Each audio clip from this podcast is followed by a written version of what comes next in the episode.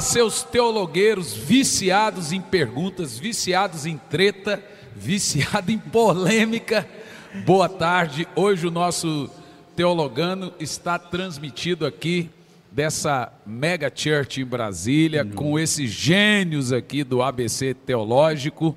E o assunto hoje é muito bom. Eu estou aqui com o pastor Daniel. Pastor Daniel, prazer, pastor. Muito obrigado pela hoje a honra poder participar do seu canal, né? De fato, né? De fato. A gente que sempre participava do canal do, do ABC, é hoje inverteu, né? É verdade. Agora temos ali o doutor Rafael Castro. Rafael. bom dia, bom dia a todos, boa tarde, boa né? Boa tarde a todos, boa tarde, pastor. É uma honra estar aqui com o senhor, né? Também é, foi muito bom quando você esteve conosco. Espero que também as pessoas gostem nós aqui no programa do senhor. É, sim. Pastor Ricardo. Opa, prazer de estar com o senhor mais uma vez, pastor. Seja muito bem-vindo, a casa é sua sempre. E hoje a gente está aqui no Teologando que é. Hoje ele está hoje ele tá dando bem-vindo para nós, né? Eu estou falando da igreja. Seja é. bem-vindo. Essa igreja é sua também. Doutor Rachid. Fala, pastor. Uma alegria poder estar aqui, estar aqui com seus espectadores. E eu tenho certeza que hoje vai ser um assunto assim que vai agregar demais e vai esclarecer muitas dúvidas que todo mundo tem nessa área. Vai ser um dos melhores podcasts da história. Eu não tenho dúvida. E o Jean, que vai ficar no super chat, também participando aqui. Olá a todos, boa tarde. E né, eu, eu sempre estou aqui, mas agora é uma honra poder compartilhar dessa mesa junto com grandes homens de Deus aqui. Esses vamos que gênios, vamos. gênios, que é isso, aqui, que é isso. Aqui, a gente vai... aqui eu falei pro pastor, hoje eu vou aprender na primeira fila. Eu falei, tô, tô bem demais.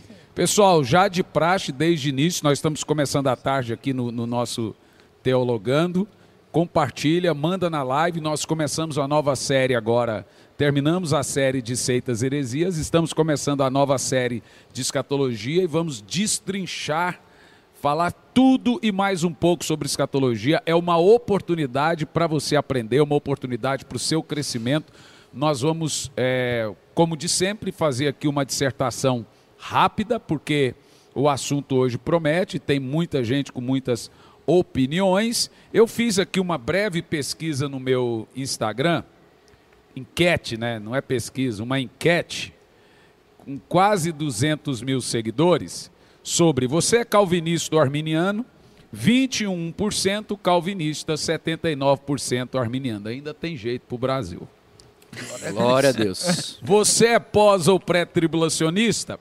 77% pré, 23% pró, pós. Então tem uma luz no fim do túnel, né? A verdade é que é uma minoria muito, né, gente? No Brasil aí, acho que no mundo, nos Estados Unidos é pior ainda, eles creem muito mais no, no pré-tribulacionismo do, aqui, do que aqui. Uma... Isso tem crescido agora aqui no Brasil, né, pessoal? Ao outro lado. É que vira quase um combo, né? Com essa uhum. nova onda de calvinismo, dessa cosmovisão, do dessa nova edição do tradicionalismo, deu uma crescidinha uhum. no pós-tribulacionismo e no calvinismo. Mas, é, rapidão, os arminianos se despertaram e foram para as redes também, começaram Amém. a dar aula, os livros começaram a ser lançados e etc. Ok? Então, pessoal, vamos lá. É, fazendo rapidinho aqui a nossa dissertação sobre um pouco da história da escatologia. Você sabe que a Bíblia Sagrada ela é constituída de dez doutrinas e entendida de três maneiras. As três maneiras são tipológica, é, literal, tipológica e simbólica. A Bíblia ela fala de três maneiras: literalmente, tipologicamente e simbolicamente. Em outras palavras, há textos na Bíblia que nós vamos entendê-la como de forma literal, o mar vermelho se abriu, o mar vermelho se abriu. Mas a besta que subiu do mar. Ali nós temos um texto simbólico e tipológico. Não vai ter nenhuma besta que vai subir do mar e etc. O termo besta se dá ao fato por causa dos termos dados aos grandes heróis, aos homens poderosos do passado. Por exemplo, Adriano Imperador, jogador de futebol, era chamado de La Bestia, né? lá na Itália, porque ele era forte. Alexandre o Grande era chamado de a besta. Júlio César era chamado de a besta, que são homens fortes e poderosos. Quando eram os termos simbólicos e tipológicos dados no livro do Apocalipse. O mar ali é um tipo das nações e a besta é um tipo de um homem poderoso, a besta que sobe do mar. E nós temos um texto simbólico e tipológico. Na tipologia bíblica, que é uma linguagem vasta na Bíblia Sagrada, o livro do Apocalipse ele contém essas três maneiras de entendimento: literal, tipológico e simbólico. Mas ele é um livro literal. Mil anos é mil anos, uhum. anticristo é anticristo, grande tribulação é grande tribulação, sete anos é sete anos. A única coisa que você precisa identificar são os símbolos e os tipos. E normalmente o próprio texto do Apocalipse explica. Quando você lê, logo nos versículos seguintes, ele explica no mesmo texto o que significam os símbolos e os tipos. Por exemplo, a mulher vestida de púrpura, aí os sete montes, ali no próprio texto de Apocalipse 17. Os sete montes são a mulher é, e etc. É, os sete candelabros são. Então, o próprio texto explica os símbolos e os tipos. A Bíblia também é constituída de dez doutrinas, que são teologias, teologia, que é a doutrina de Deus, cristologia, que é a do, doutrina de Cristo, paracretologia, que é do Espírito Santo, é... e aí temos angelologia de anjos e demônios, vocês fizeram aqui um podcast muito bom com o pastor Case de Batalha Espiritual. Eu gosto Foi. do pastor Case falando, porque ele é do meu time, tem papas na língua não. É. Não, foi é, top demais. Foi falou, muito foi libertação, bom. ele falou, ele arrebentou. Muito bom, eu assisti, gostei demais. Ele falou lá uma frase: libertação é para filho. Foi. Uau. Aquilo para mim matou mesmo. a charada, né? Fantástico, fantástico. Então, é, teologia, cristologia, paracretologia, angelologia. Não é angelologia.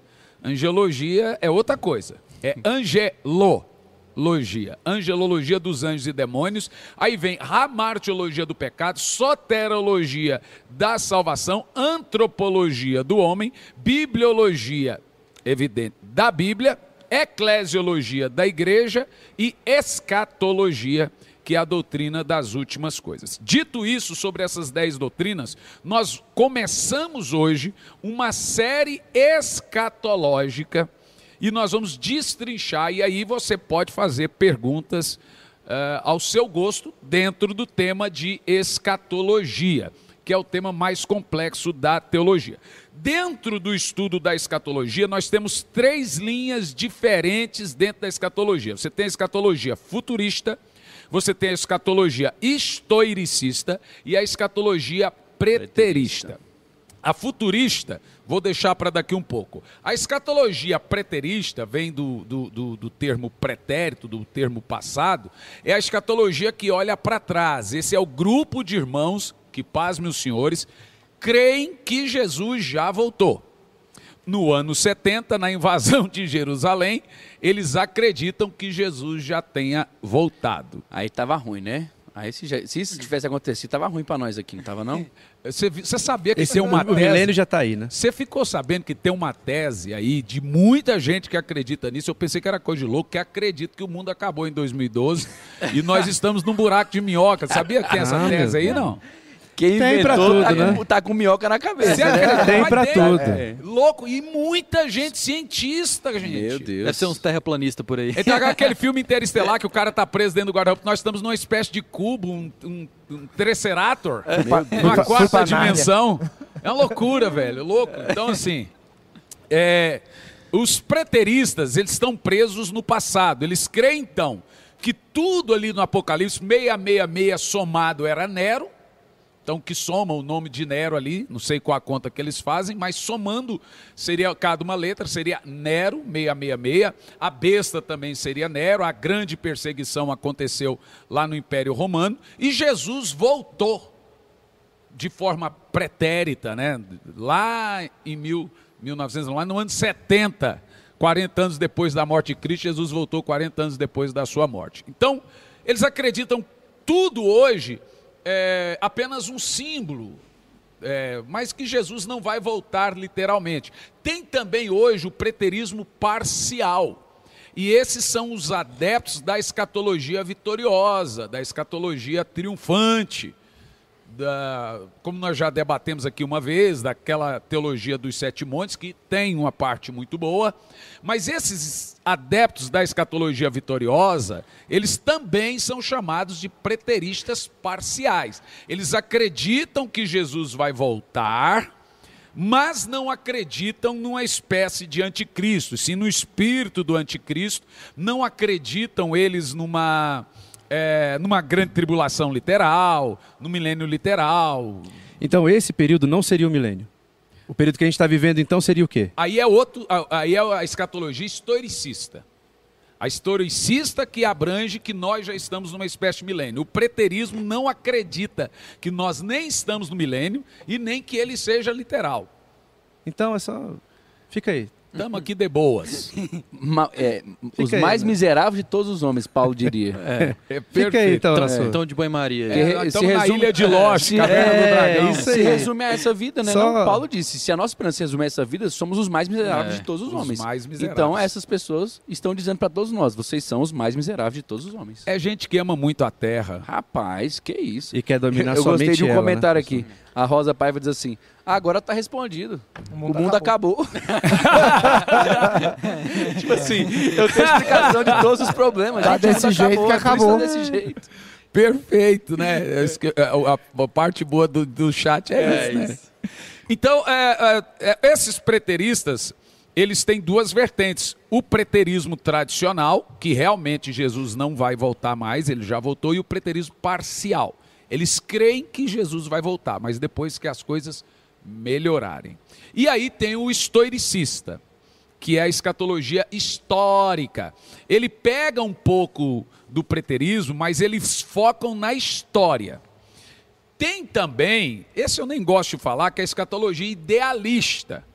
Eles, creem, é, eles, eles chamam isso de horizonte utópico. Eles creem que Jesus vai voltar é, apenas na questão utópica. Jesus não vai voltar de fato, mas você diz que ele vai voltar para o cara ter esperança. Ricardo Gondim crê nisso. Ele é um. Meu é, Deus, isso exatamente. Nossa, teólogos, teólogos inteligentíssimos. É chamar de escatologia idealista. Jesus não vai voltar, gente, mas você crê, o mundo vai melhorando. É, você tem ali um, um deserto, um oásis, você ir até o oásis, mas chega lá não tem água. Nossa.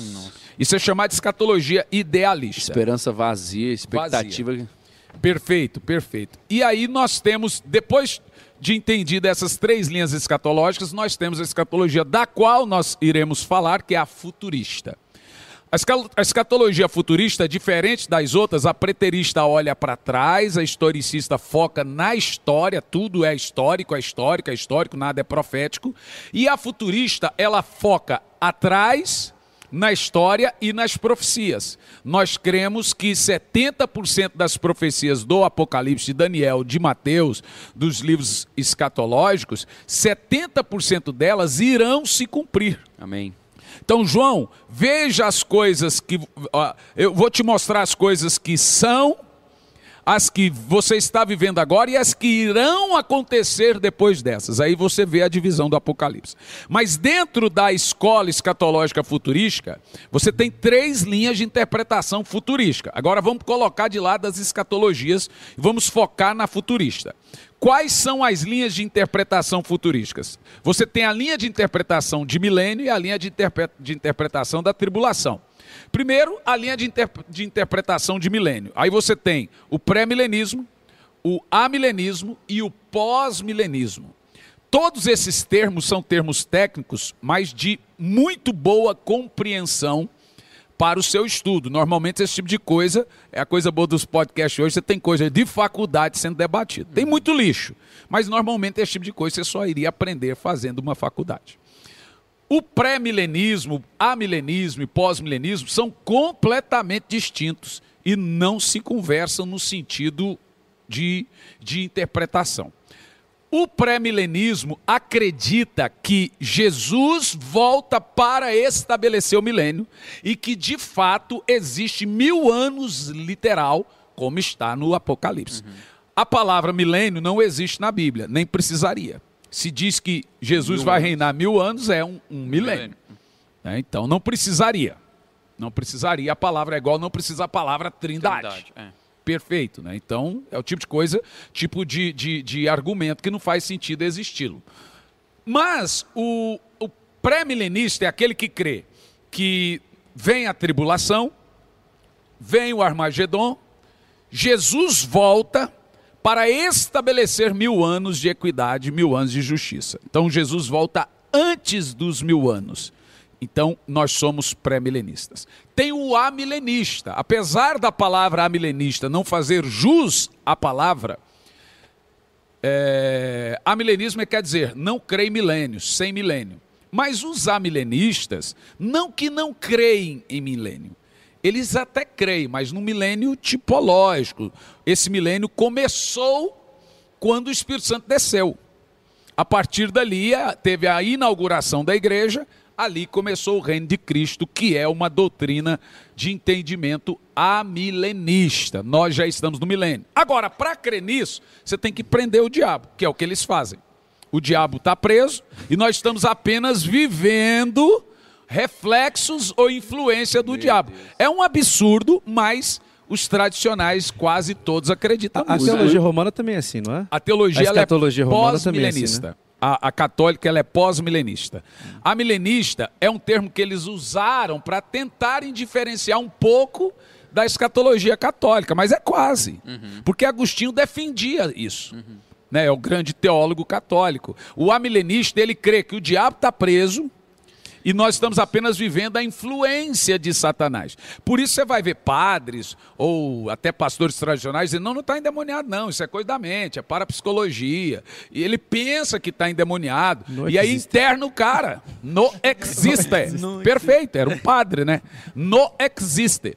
E esses são os amilenistas. Nós temos um grupo de amilenistas no Brasil. É, não tem. É muita fé, né? Não? Fé. Tem que ter fé demais para acreditar tem muita fé. Tem, o cara, um cara desse ele tem que ser admirado. Tem Porque que... ele conseguir dizer que o diabo está preso nesse momento, vendo o mundo como está, Do jeito que cara, as coisas estão. O cara é muito crente. O cara ele tem que ser. Eu não acredito nisso, né? Eu, eu, eu acho que nenhum de nós aqui acreditamos nesse tipo de coisa, né? Então, é, só confirmando aqui com vocês, depois do futurismo, é, dentro do futurismo, que nós temos aí o amilenista, já falamos que tipo. Aí tem o pós-milenismo. O pós-milenismo está na crista da onda agora, que é a turma da escatologia vitoriosa, da escatologia triunfante, que é o nome que se dava para o pós que, que, hoje a escatologia vitoriosa é o verdadeiro pós-milenismo. O que, que acredita o pós-milenismo? Que a igreja é o reino de Deus. Ela estabelece o reino de Deus. E ela vai avançar a ponto de não ter mais corrupção, a ponto de não ter mais favela, a ponto de... Então você reconhece os pós-milenistas de uma maneira muito fácil eles sempre estarão pregando vitória e a conquista da igreja. Eu até acredito que tem um espaço para isso. Eles estão fazendo mapeamentos. O próprio Jesus Scooter é, né? O Bill Johnson sim, é pós-milenista. E o pós-milenismo, ele foi muito difundido no Brasil por, pelo Dr. Miles. Ele tem uma mensagem no YouTube chamada O Reino dos Reis Ignorantes. Ele tem uma certa. Eu já conversei com alguns pós-milenistas, eu falo, isso é verdade mas é incompleto. Então é uma teologia interessante, mas é uma teologia incompleta, porque ela não responde às questões que nós vivemos. Então, normalmente você vai ver pós-milenistas dizendo isso sempre existiu, pandemia sempre aconteceu, terremoto sempre aconteceu, guerra sempre aconteceu. Essa teologia ela é uma teologia de origem católica. E todas as igrejas antigamente criam nisso. Só que quando veio a Primeira Guerra, alguns foram abandonando a, a, o pós-milenismo. Isso não pode ser reino de Deus, né?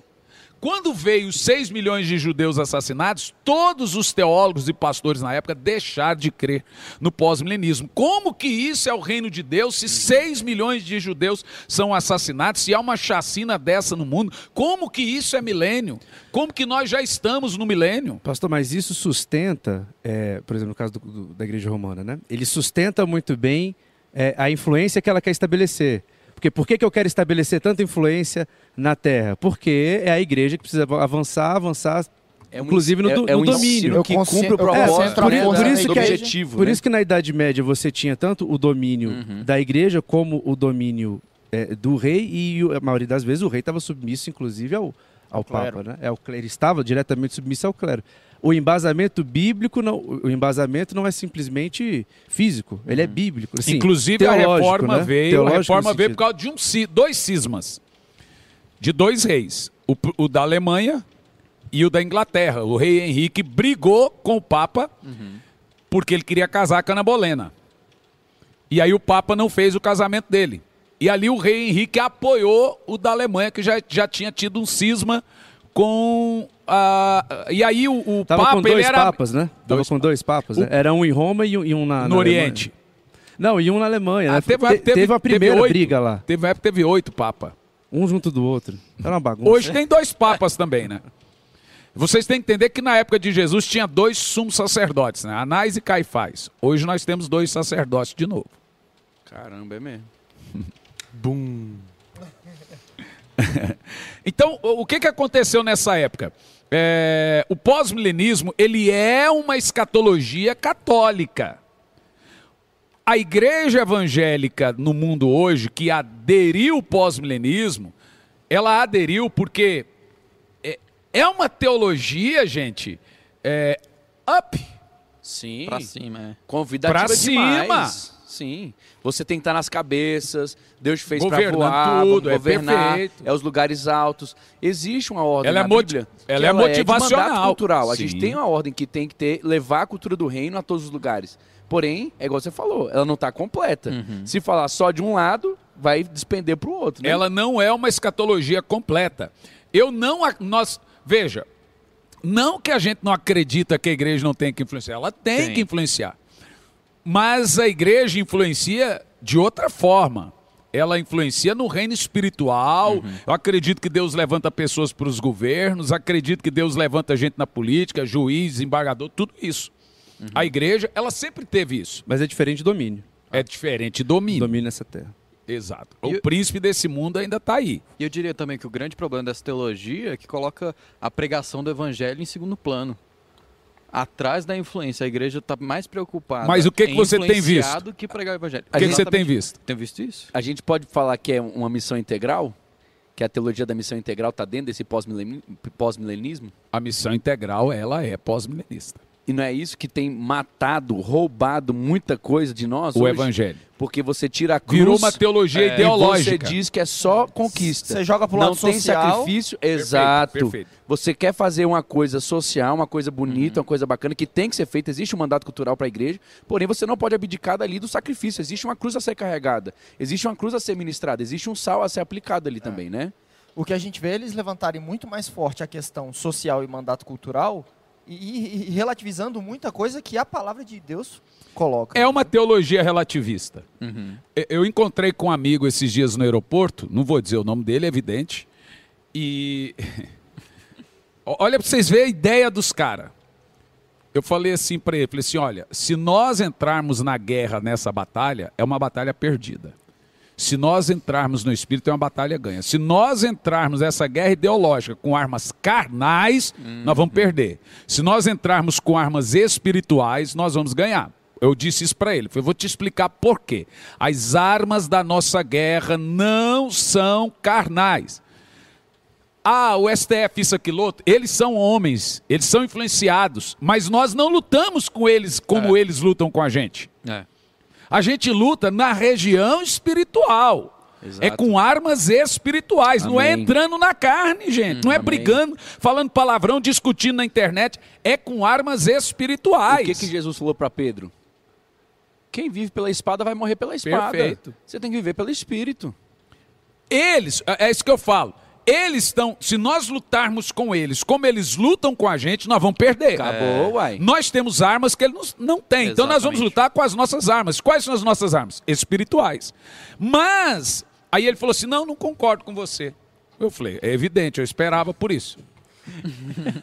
Me surpreenderia se fosse o oposto. Se fosse o contrário. Aí eu tinha que repensar um pouco.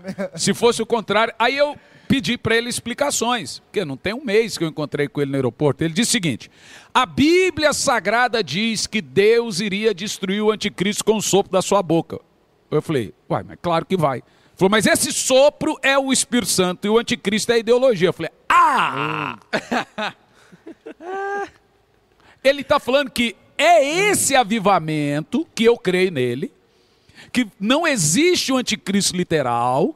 Então, esse sopro do Espírito é o avivamento da igreja, destruindo a ideologia, que o Espírito do anticristo é uma ideologia, mas tem um Espírito anticristo e a pessoa do anticristo. Como eles não acreditam na pessoa do anticristo, então o Espírito Santo na igreja que vai soprar de forma é, a ideologia do anticristo. A engenharia é boa, né? É, engenharia. Você vê como é que. Mas essa é a teologia. E, e, de certa forma, tira a glória de Cristo, né? Completa, completa. Porque eles não acreditam que Jesus, literalmente, com o sopro da é. sua boca, vai destruir o anticristo. Eles acreditam que esse sopro da boca é o Espírito Santo na igreja, destruindo o reino das trevas. Gente, eu queria muito ter a fé desse povo. Não, mais uma vez, lembrar do momento onde Jesus foi preso. Quando eles perguntaram quem é o Cristo, quem é Jesus, eu. quando ele disse eu, as pessoas que foram prender eles caíram. Soprou o Espírito Santo.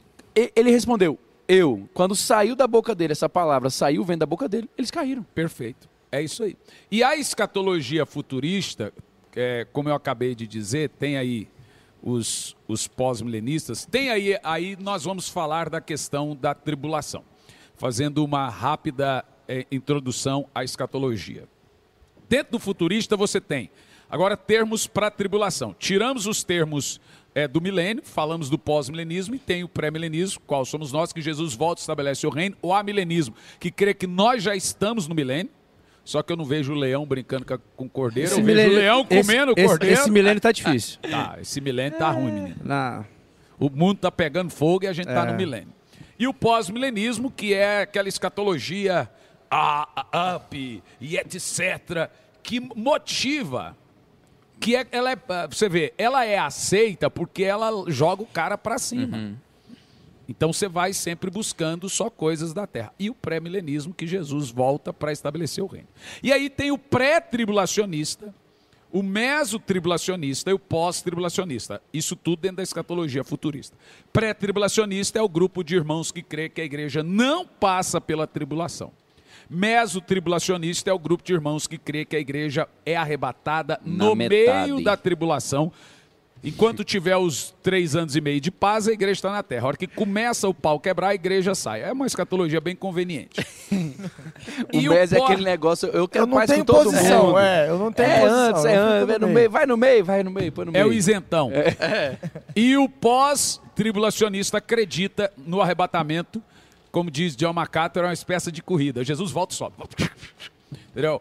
Estamos é, fazendo uma corrida. Então, eles acreditam que Jesus volta lá no, depois da tribulação, arrebata a igreja, tem o tribunal de Cristo ali na mesma hora. Bodas também. Bodas na rapidão. mesma hora e volta rapidão. Festa mais rápida do, do mundo. mundo. Perfeito. E aí esses são os pós-tribulacionistas. Paguei um preço absurdo e a curtição é segundos. Segundos, segundos. É, é fogo. E não tem o tribunal de Cristo. É.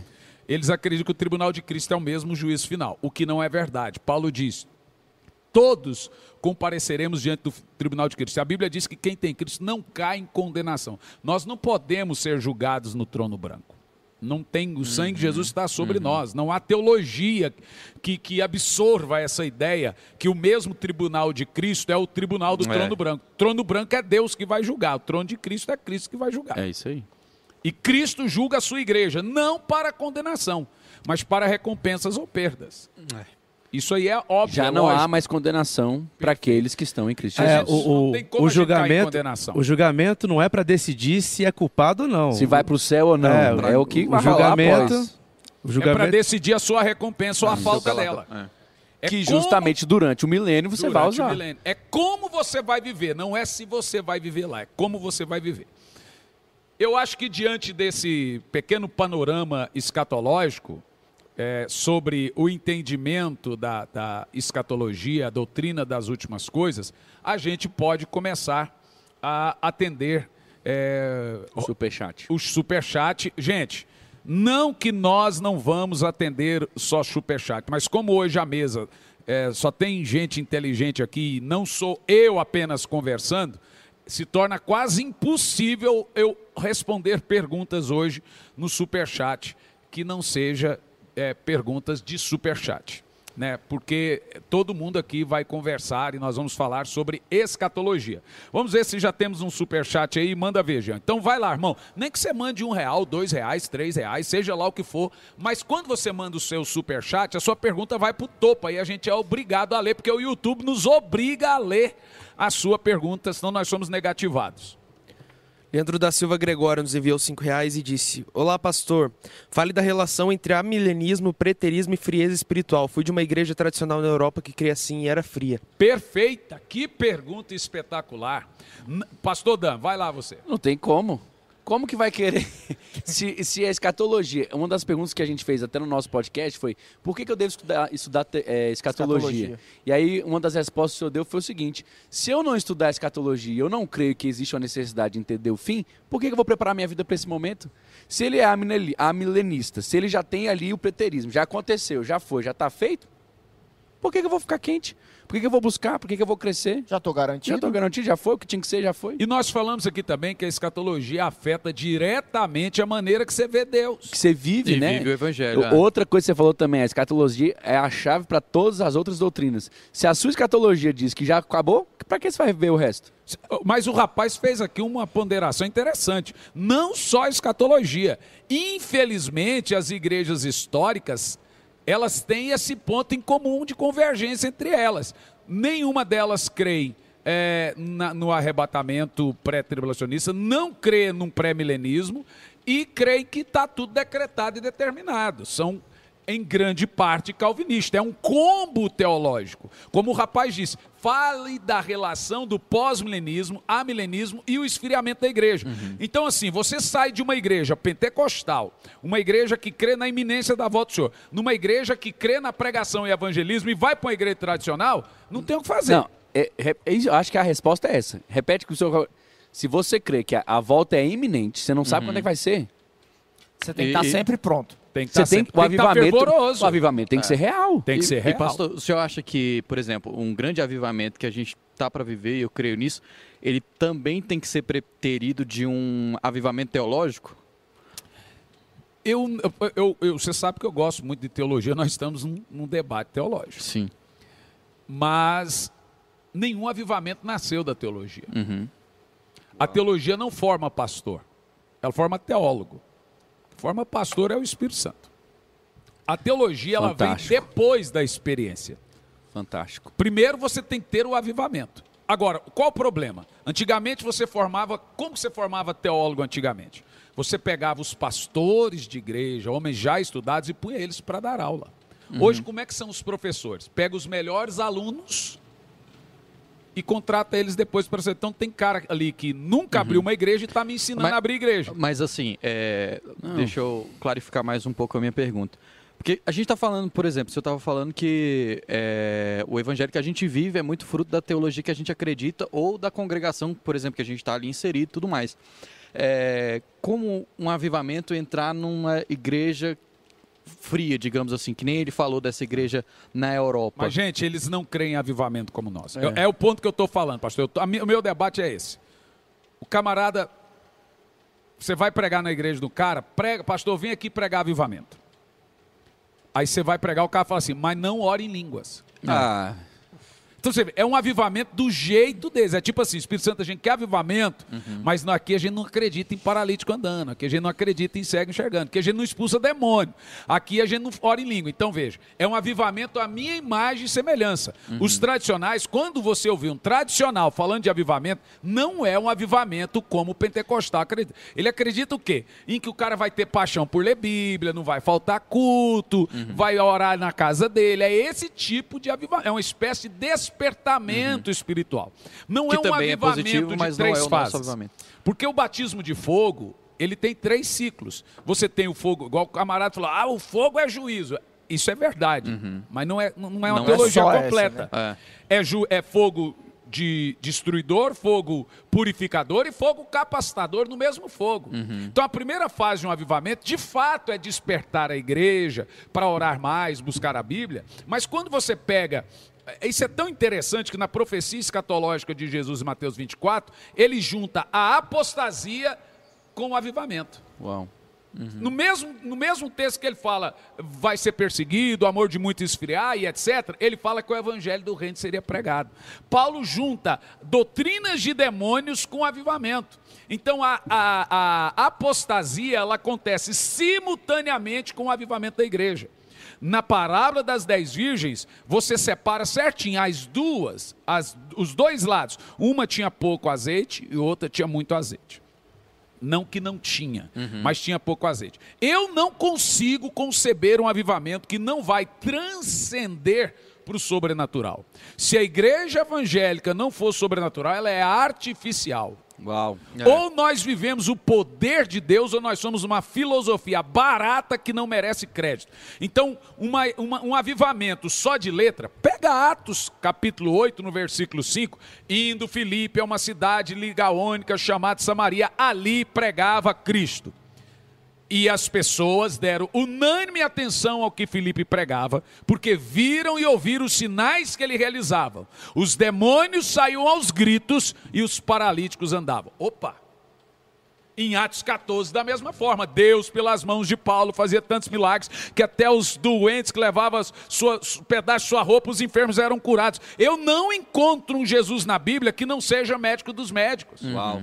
Eu não encontro avivamento na Bíblia que não transcende para a libertação dos cativos. O Espírito do Senhor está sobre mim.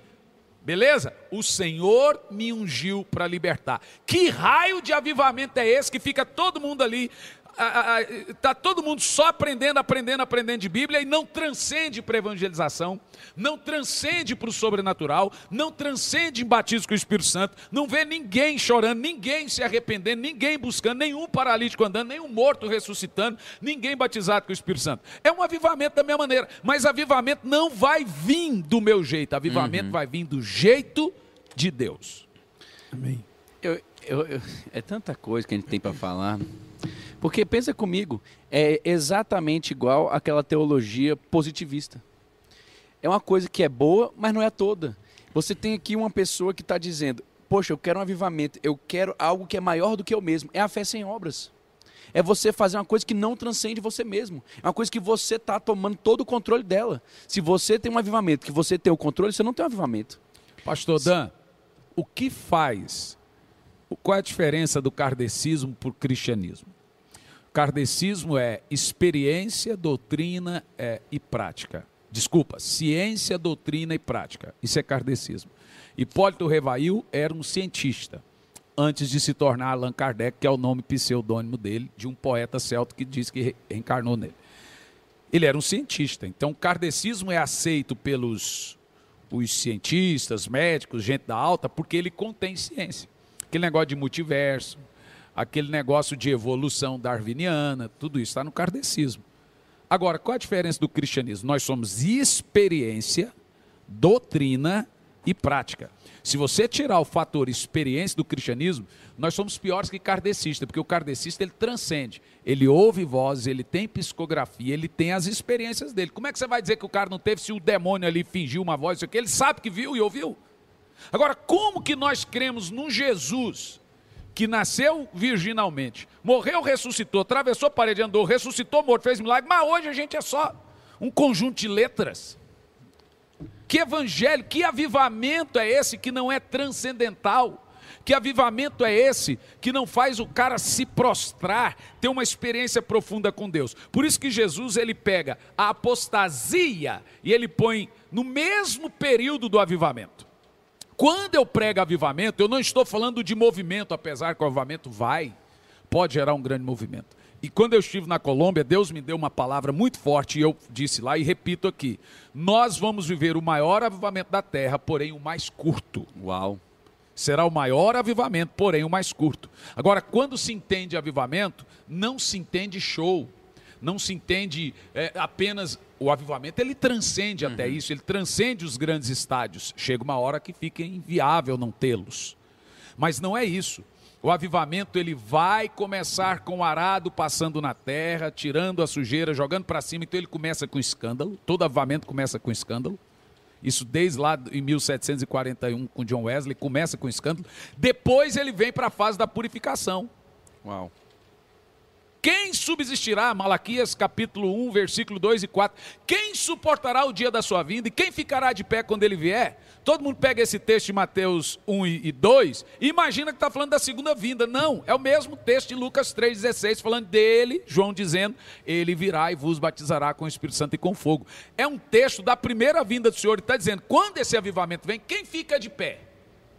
Quando esse avivamento vem, quem suporta o avivamento? Quem é que aguenta avivamento?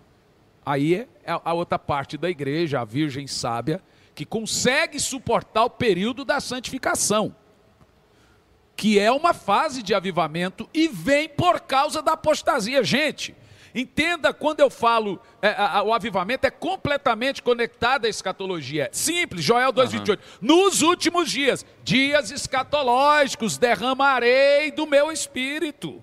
Os milagres e maravilhas seguirão aqueles que creem. Se você crê, se você imagina o final, se você tem expectativa em Cristo no final, milagres e maravilhas têm que te acompanhar. Tem que ter avivamento. Perfeito. E esse avivamento é justamente os campos brancos para a ceifa e vai vir a, a, última leva, né? A última leva de, de avivamento para que Jesus volte e leve a sua igreja. Vamos fazer uma analogia de arado e terra e plantio e colheita. Quando você pega Malaquias, capítulo 1, do 2 ao 4, você vai entender. O próprio texto ali diz que é, João também fala em Lucas 3 e 16, também Mateus 3 e 3. Você vai ver certinho ali que o, o texto está falando que ele vai vir, ele vai purificar como ouro, como a prata, e será como sabão do lavandeiro, nos lavando. Então o avivamento ele vem de um movimento de santidade. Uhum. Esse é o batismo de fogo. O batismo de fogo tem três ciclos. Primeiro, destruidor. O mesmo fogo de Levítico que, que, que purificava e que ficava aceso sem queimar, não queimava o sumo sacerdote, mas matou os filhos de Arão. Não queimou Moisés e não queimou a sarça. Não queimou no dia de Pentecostes, mas queimou em Atos 5 Ananias e Safira. Depende, se você for madeira, feno e palha, você queima. Se for ouro, prata e pedra pessoal, você purifica. Então, mesmo fogo que é um batismo de santificação, ele é também um fogo destruidor. Mas ele também é um fogo capacitador, porque esse fogo purificou os apóstolos mas ele também deu poder para eles fazerem a obra de Deus. Quando o Espírito Santo desceu, no outro dia o coxo andou. Uau. Então a apostasia não está. Tem gente que imagina, estamos em tempo de apostasia, então vai ser só apostasia? Não. Aí que é o ponto interessante, gente. Todas as profecias não elas não se cumprem de forma apartada, separada uma das outras. As profecias se cumprem simultaneamente. Há lugar no globo que há mais apostasia do que espiritualidade. Há lugar no globo que há mais espiritualidade do que apostasia. Há lugar no globo que você já vê um crescimento sobrenatural da igreja. Outro lugar ela está morta. Outro lugar ela está sendo perseguida. Então nós estamos vendo o cumprimento das profecias apocalípticas hoje no globo em todos os lugares. Há lugar que tem terremoto, há outro não. Há lugar que está tendo guerra, outro não. Então nós, as profecias já estão se cumprindo. Agora, nós precisamos urgentemente, urgentemente desse derramar do Espírito Santo para que os crentes não caiam, os fiéis ao Senhor não caiam na apostasia. É assim que ele separa o joio do trigo, é provando no fogo. Se você não meter fogo na plantação, você não sabe quem é joio e trigo. E esse fogo é o derramar do Espírito Santo. É passar pelo fogo. Senão você não sabe quem é joio e trigo. Então a gente separa a apostasia a gente separa ela do avivamento, porque pensando, não, não vai vir avivamento. O avivamento já começou. E ele começa Amém. com escândalo. É o arado rasgando a terra e jogando toda a pedra, toda a raiz para cima, jogando todo o lixo. Já estamos nessa fase. Depois que o arado prepara a terra, se joga a semente, espera a chuva e se prepara para a colheita. Exato. A gente pode até relacionar, então, é, por exemplo, o amilenista ele tem ali um, um quê de sensacionista? O amilenista, por tradição, ele é sensacionista. Né? Então, não é muito difícil o amilenista acreditar. Veja, vamos lá. O arrebatamento é uma coisa transcendental, irmãos. Jesus volta iminente, num piscar de olhos. Eles até zombam dos filmes de Tilan Rai. Eles zombam da nossa ideia de arrebatamento. Eles riem, uh, uh, né? Eles riem da gente. Como eles não creem no fator sobrenatural, fica muito difícil para eles é. crerem no, arrebatamento. Eles falam que é uma doutrina nova, que veio de uma revelação de uma menina, quase trata a gente como kardecista, porque foi uma menina que teve uma revelação, e não é verdade. Muitas coisas são novas, por exemplo, apelo de salvação. Tem gente que não crê no arrebatamento, mas faz apelo de salvação. Apelo de salvação veio com Finney. Isso é novo. E eles não gostam do Finney por causa do, do decisionismo. Uau. Eles odeiam Finney por causa do decisionismo. Quem quer aceitar Jesus, levanta a mão.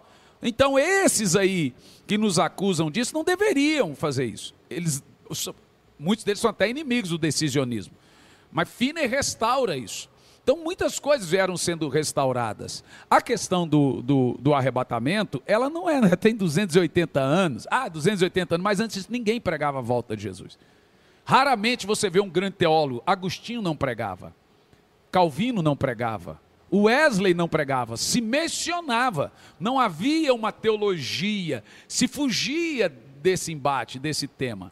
Então a escatologia, ela toda é uma teologia nova, nova de quase 300 anos. Uhum. Não é tão nova, mas é nova, segundo eles. Temos mais um super chat aí, vamos à mesa responde. Super chat por enquanto não. Então vamos para o chat. Hum, Nixon Costa, Pastor Hernani, é, como será a, trom a trombeta? Será um som que ouviremos ou algo dentro de nós que nós iremos sentir através do Espírito? Quem responde aí? Opção aqui, eu acredito que ouviremos. Você. Mas a pergunta é boa. É interessante. É uma pergunta inter... Eu nunca parei para pensar nunca nela. Parei. Não, é ouviremos. Para mim é ouviremos. A Bíblia diz ao ressoar o som da, da, da trombeta. Depende de qual trombeta. É, Tem a trombeta de Deus, de Deus anjo, né? e a do anjo. Eu acredito que a trombeta. Veja, é aí que tá. Eu acho que a trombeta. Agora vou dar o acho. A gente não pode dizer acho, mas de acordo com 1 de Paulo aos Tessalonicenses, capítulo 4, no versículo 16, ao ressoar a trombeta de Deus, os mortos em Cristo ressuscitarão primeiro, depois nós seremos arrebatados. Nesse texto não fala é, de ouvir, pode ser dentro pode de ser. cada crente, porque o, o, mundo não vai ouvir. A trombeta do anjo, que é a última trombeta, é. todos irão ouvir. Perfeito. Então tem a trombeta de Deus e a do arcanjo, que é a última trombeta, né? Que é, o, é quando o anjo toca a trombeta, que é o retorno de Cristo. A trombeta de Deus, que a, a palavra trombeta é voz, é uhum. é palavra para voz. Quando o Senhor chama os seus, eu sou bem honesto com vocês, gente, que fizeram aí, é, é, essa irmã que fez essa pergunta, nunca parei para pensar nela. E a Bíblia não deixa claro se vamos ouvir dentro de nós falando do arrebatamento. A pergunta é sobre o arrebatamento? É, ela não deixou totalmente claro, mas ela só perguntou como que será se a trombeta era um som que nós ouviremos dentro de nós ou, ou todos ouvirão. Nunca fiz uma teologia disso. Também Pastor, não. mas esse momento, esse momento do arrebatamento que o senhor falou desse texto, que primeiro os mortos vão ressuscitar e depois é, é, nós encontraremos com ele nos ares. É, Eles. Bom, é, é sucessivo, né? É sucessivo. Eles ali são os mortos. É, então, pois é, mas é algo sucessivo. Então, primeiro um, depois o outro. Mas é, num espaço nosso de tempo, é algo que eu posso dizer assim, que é ao mesmo tempo, que é iminente, que é. Que é, é, é... Não sei se eu consegui me fazer entender Sim. primeiro, né? Direito. Porque as outras pessoas vão ficar aqui, vão ver os túmulos todos abertos. Daqueles que são eu não sei se vai como, como que é essa, vai abrir túmulos essa dinâmica. Também acho que não. Ou se é só espiritual. É espiritual, porque a carne já foi, né? É, eu, é, eu, eu, acho então, que Deus eu também vai entendo isso, a né? carne. Eu também entendo isso. Que o vosso Deus de paz os santifica em tudo, vosso espírito, alma e corpo, né? A glorificação, é, ela é, é, é a carne, né? Então, justificação, santificação e glorificação. Glorificação é a conversão da carne, que o mortal se veste em mortabilidade, o corrupto se veste em corruptibilidade. E nós seremos transformados. Eu acho que aquele corpo, seja ele Já foi era. queimado, não, se ele foi queimado, se ele te, tem crente doado. Que, doado, ele será reconjutado ali. É então, é como os ossos do... lá do, da visão de Ezequiel. Se eu doer um coração, a pessoa que. Vai perder o coração. Vai perder, já era, velho. Mas o senhor sabe, o senhor estava falando que tem gente que acredita em tudo? Tem gente que acredita nisso, né? Que não faz doação de óleo, que, que não, fala não que não quer ser cremação, que não faz nada, porque ó, tem que deixar aqui, porque no último dia eu preciso. É, pensando nisso aí agora. Ah, deixa eu tirar o. Manda, Deixa eu mudar a minha opção aqui. O Alexandre perguntou: a multidão de nações de Apocalipse 7, 9 é a mesma de Gênesis, Gênesis 48, 19? Primeira pergunta. A segunda. Pera aí, vamos responder primeiro tá. a primeira pergunta dele. Primeira pergunta: ao quê?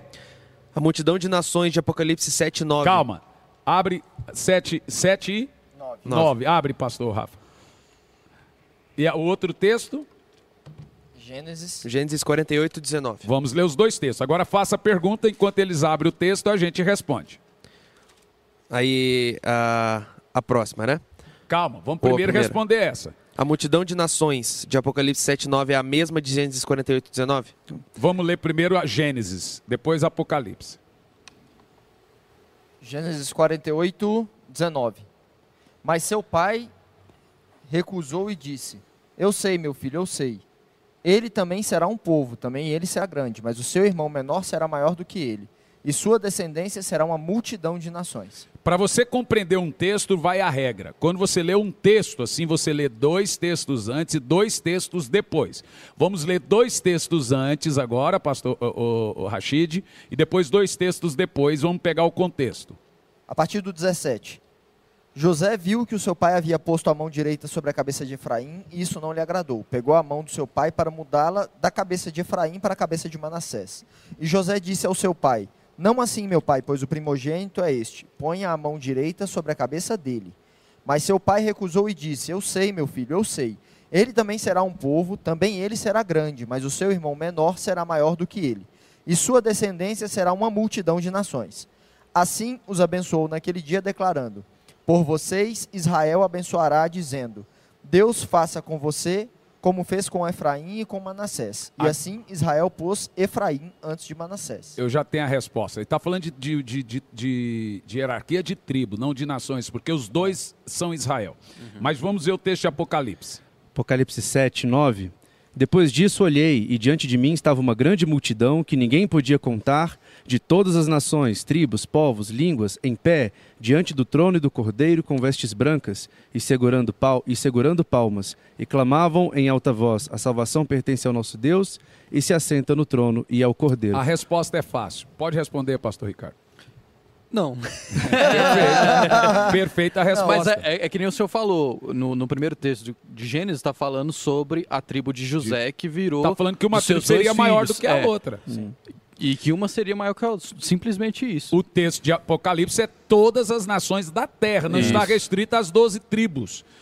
Quando, é, por isso que nós temos, por isso que não se pega a Bíblia fora do seu contexto. Como é que nós entendemos esse texto? Fomos dois textos para trás uhum. e dois para frente.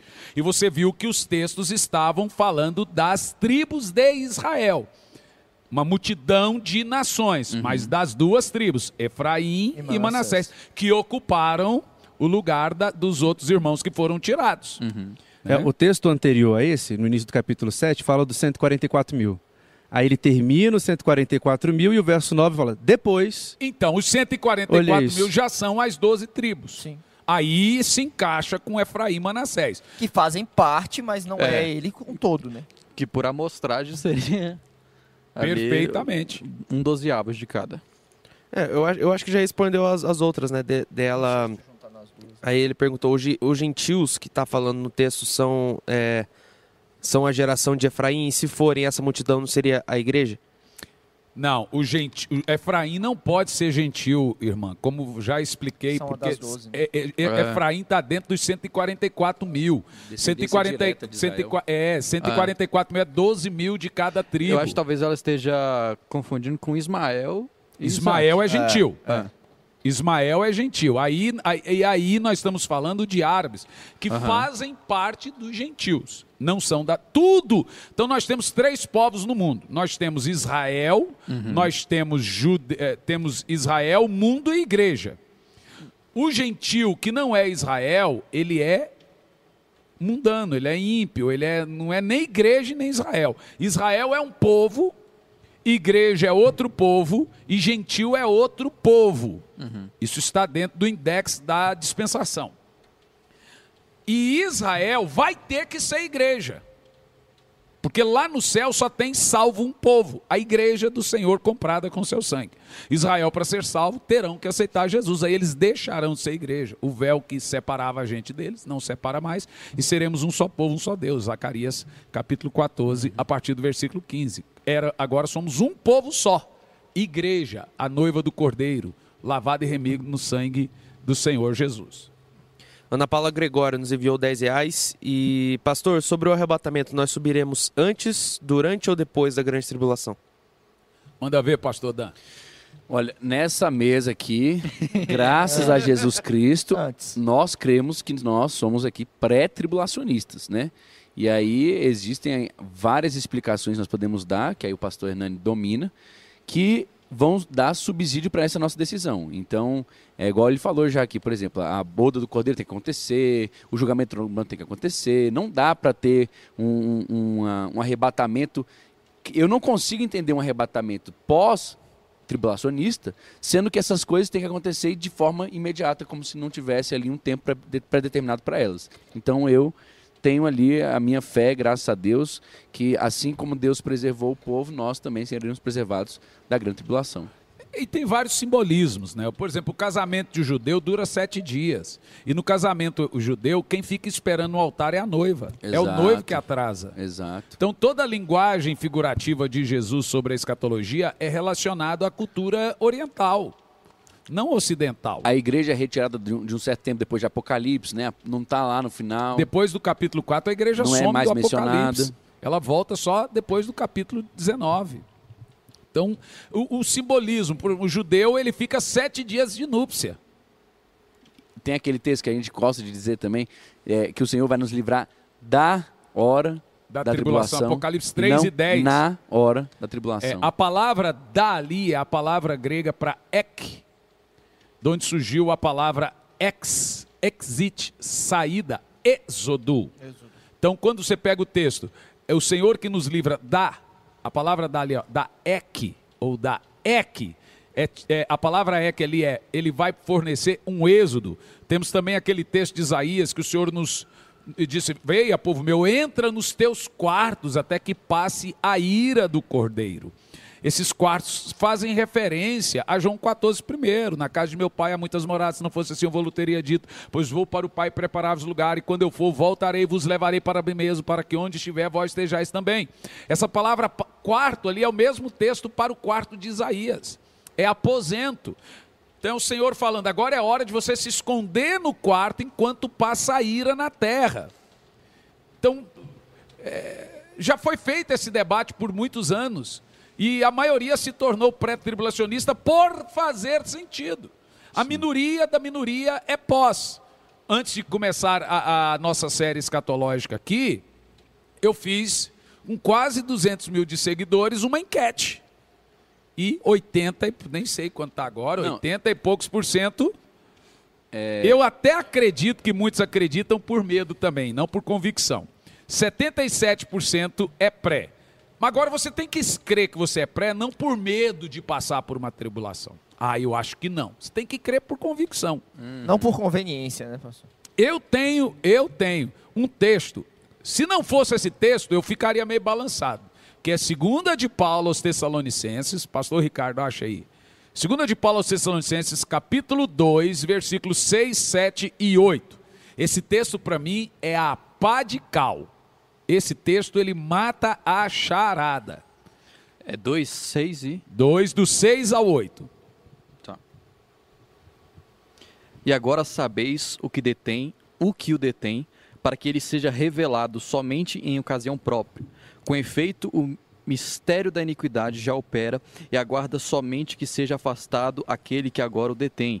Então será de fato revelado o iníquo, a quem o Senhor Jesus matará com o sopro de sua boca e destruirá pela manifestação de sua vinda. Agora preste atenção nesse texto. Primeiro, vamos separar o espírito do anticristo, do ministério da iniquidade, do anticristo. O texto ele fala dos dois. Quando a Bíblia diz o iníquo, está falando de uma pessoa, é pronome pessoal, é um indivíduo. O ministério da iniquidade é uma ideologia, é um sistema que já existia desde a época. Quando a Bíblia diz que Jesus vai matar, ele vai matar uma pessoa. Uhum.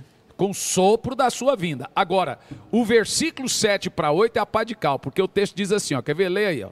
Com efeito, o mistério da iniquidade já opera e aguarda somente que seja afastado aquele que agora o detém.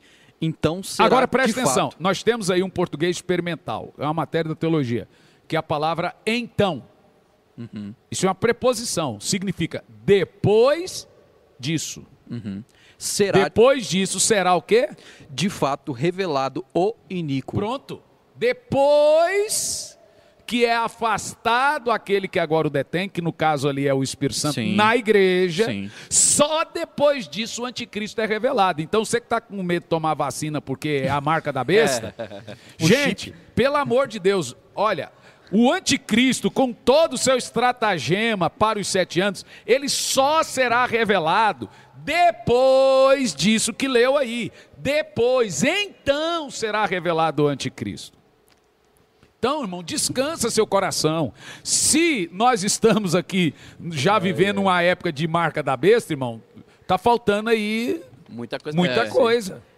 É, da vacina eu já tinha ouvido também, mas tem gente falando que é o Pix. Já viu falar Gente, nisso? vamos lá. Teve uma época que o CPF era a marca da besta. CPF era a marca da besta. Você lembra? Código de barra. Código de barra era a marca da besta. Teve uma época que os caixas eletrônicos era a marca da besta. Agora estou falando do QR Code. Tá? Agora o QR Code, aí a vacina. Sempre. Gente, pelo amor de Deus, sabe quando a marca da besta vai vir? A marca da besta vai vir durante os, o reinado da besta, do é. anticristo. A marca é um governo. Por exemplo, qual era a marca do governo do Fernando Henrique? O real. A marca do Fernando Henrique foi o real. A marca do Lula, Bolsa Família. Da Dilma, destruiu os outros dois. Tudo que eles fizeram. Vai causar é. polêmica agora no Causa chat. nada. É. Falar mal da Dilma não causa polêmica nem na direita nem na esquerda. Água morta. É. O resto eu não vou falar. Mas veja, qual é a marca do governo do Fernando Henrique? Plano Real, do Lula. Bolsa Família. Fome Zero. Fome Zero. A, a, a, aquele negócio de escola que eu esquecia. Que, que dava bolsa de escola e muita gente. Dentro do Bolsa Família dentro do Bolsa é. Família. É a marca do governo. Qual é a marca do, da besta? É, é um conjunto de coisas que ele vai lançar. E quem, por exemplo, qual é a marca do governo do Barack Obama? É o Obama quer. É a saúde é. pública. Pronto, Obama quer. Todo governo ele tem que deixar um legado, uma marca. A marca do anticristo vai ser um conjunto, por exemplo, na época do Fernando Henrique Cardoso, você tinha as PNDH1 que é Programa Nacional de Direitos Humanos. Com Lula, isso avançou para PNDH 2. A Dilma fez PNDH 3 o mundo já está em PNDH 6 e o Brasil está na 3 ainda. O Brasil está atrasado com a agenda global, que inclui aborto, que inclui tudo, etc. Isso é PNDH 6. O Brasil está na 3. A Argentina já está na 5. Colômbia já está na 5. PNDH são Programas Nacionais de Direitos Humanos. E eles colocam ali tudo que tinha o Obama quer, o Biden também está atrasado, os Estados Unidos está atrasado na agenda global.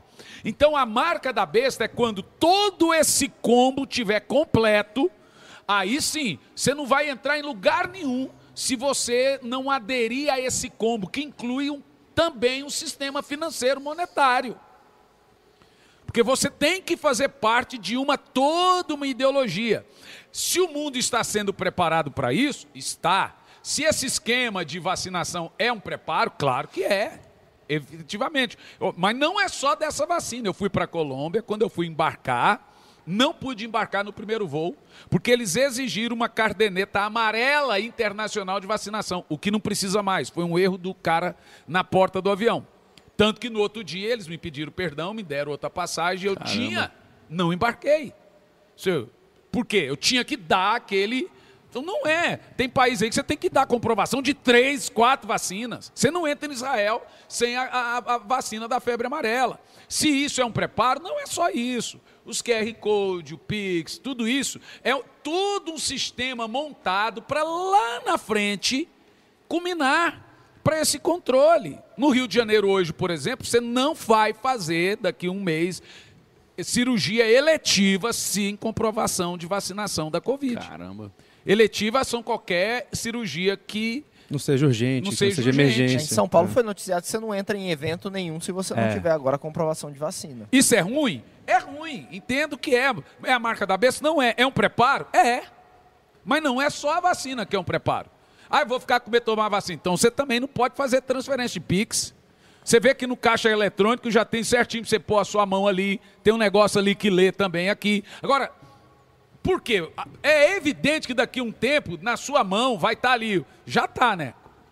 Já está. Cartão é, é, é, é virtual. Não precisa Tudo. sair com carteira mais. não, não precisa. Não precisa. Sai com essa aqui. Perfeito. Então, se isso vai ser, nós não tá, não temos, não tem. É fato que tem o selo de Deus em toda a Bíblia. Caim foi selado. Tem o selo da Bíblia. O nosso selo é na nossa mente, é a nova aliança, é o evangelho, é a cruz. Nós temos o selo. E tem o selo do diabo.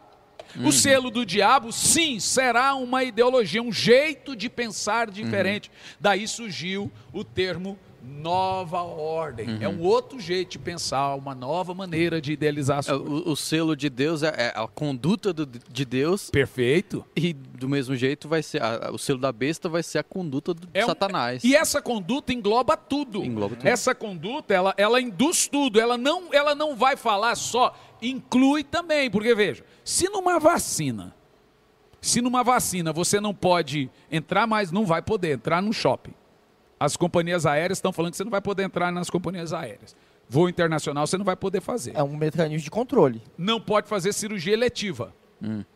Imagina como será isso tudo, gente. A máscara. Máscara é um preparo? Claro que é. O povo aceitou passivamente. Em nome de saúde pública. Agora, nós estamos obedecendo? Estamos. Isso está interferindo na gente? Não, porque não estamos ainda na marca da besta. Uhum. Mas ela está sendo construída na mente das pessoas. Como que ela está sendo construída? Primeiro, a ideia de aceitá-la, ser submisso a ela. O mundo está aceitando tudo em nome da ciência, em nome da ciência, tudo que nos é imposto a gente está aceitando. Então, de fato, está tendo um preparo sociológico para isso. isso né? Você, usa, você usa mecanismos para cercear direitos sem que a população questione isso. E não está questionando. Exatamente. Então isso é preparo para o governo? É, claro que é. Não, o governo percebeu que tem uma força gigante, né? É só falar que é a ciência. A ciência é o Deus hoje do mundo. Falou que é ciência, né? a ciência que era zombada antigamente, matava e chamava de bruxo. É verdade. Não, é cientista, tem que matar. Era bruxo. Manda mais perguntas. Hum, Mariana Nakada nos enviou 10 reais. O Alexandre nos enviou 5 reais. É, e o, o James. Esses estão enviando, não estão perguntando? Ah, não, só, Obrigado só pela oferta. oferta. gente. O James, James Herak nos enviou 5 reais e disse: Pastor, o senhor já ouviu falar do profeta David Ower? Ele seria o Elias de Malaquias 4 Não 5? é, não. já ouvi, já, pelo amor de Deus. Mas, e, e Moisés? Malaquias 4 e 5, vamos ler. Vamos ler Malaquias 4 e 5. Quem é o Elias de Malaquias 4 e 5? E depois já abra Lucas 3, é, Mateus 3 e 3, vamos saber quem é o Elias. Malaquias 4 e 5. Eis que eu lhes enviarei o profeta Elias, antes que venha o grande e terrível dia do Senhor. Ele converterá o coração dos pais dos filhos e dos filhos aos seus pais, para que eu não venha e castigue a terra com maldição. Agora preste atenção nesse texto apocalíptico. Jesus está dizendo que o motivo da terra viver tanta maldição é a intriga de pais com os filhos. Está escrito ou não?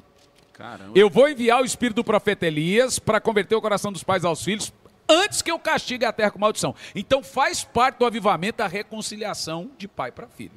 Avivamento é isso. Uau. Está escrito aí, ó. Uhum. Se os filhos o, a, a, o motivo da terra ver tantas maldições é a briga familiar. Está escrito aí, ó. Caramba. Está escrito. Agora acha para mim, pastor Ricardo, aquele outro texto de Jesus falando assim: esse é o Elias que havia de vir sobre Já João Batista. Né? É, so, Já é falando de João Batista. Vamos ver agora Mateus 3 e 3. 3 e 3. 3 3. É, abri de Lucas. É, não. Porque este é o referido por intermédio do profeta Isaías. Vós que clama no deserto, preparai o Esse caminho é o texto, Senhor, é o texto. e direitai uhum. as suas veredas. Então, o, é o olha, texto. como que vai dizer que David ou é o Elias? Gente, deixa eu falar para vocês. Todos os profetas que montaram seitas, não estou dizendo que esse aí é uma seita, mas ele diz que é o Elias é seita. Se ele fala que eles, todos as seitas falaram ser o Elias. Allan Kardec disse que era o Espírito da Verdade de João 14. E ele veio no espírito de Elias. É, Joseph Smith falou que veio no espírito de Elias pegando esse texto. Todos eles, vocês vão se lembrar que a regra das seitas é essa: são sectaristas, exclusivistas, tiveram uma grande revelação e tem um livro que tem a mesma autoridade da Bíblia. Esse cidadão aí perguntou, desculpa, cidadão que perguntou, esse cidadão que se diz o Elias. Tem outros aí que falam, eu sou o Elias. O Elias é o João Batista. Tem gente que fala até que é Jesus, né? Mas tudo bem. O Mateus 17, 11, 12, ele diz, né? Eu, porém, lhes digo que Elias já veio e não o reconheceram. Pelo contrário, fizeram com ele tudo o que quiseram. É João. Então, o próprio Jesus falando que Elias já veio. Não tem um Elias para vir. Mateus 3 e 3. Voz do que clama no deserto, endireitai os caminhos. É o mesmo texto mesmo de Malaquias 4. Uhum. Uhum. João veio no espírito de Elias. No né? espírito de Elias. O, pro, o, espírito profético de Elias estava sobre, sobre João, João, Batista. Ele era o Elias. Uhum. Exato. Pode ler, Rafa. É, Mateus 3, né? Naqueles dias surgiu João Batista pregando no deserto da Judéia. Ele dizia: Arrependam-se, pois o reino de, dos céus está próximo. Este é aquele que foi anunciado pelo profeta Isaías.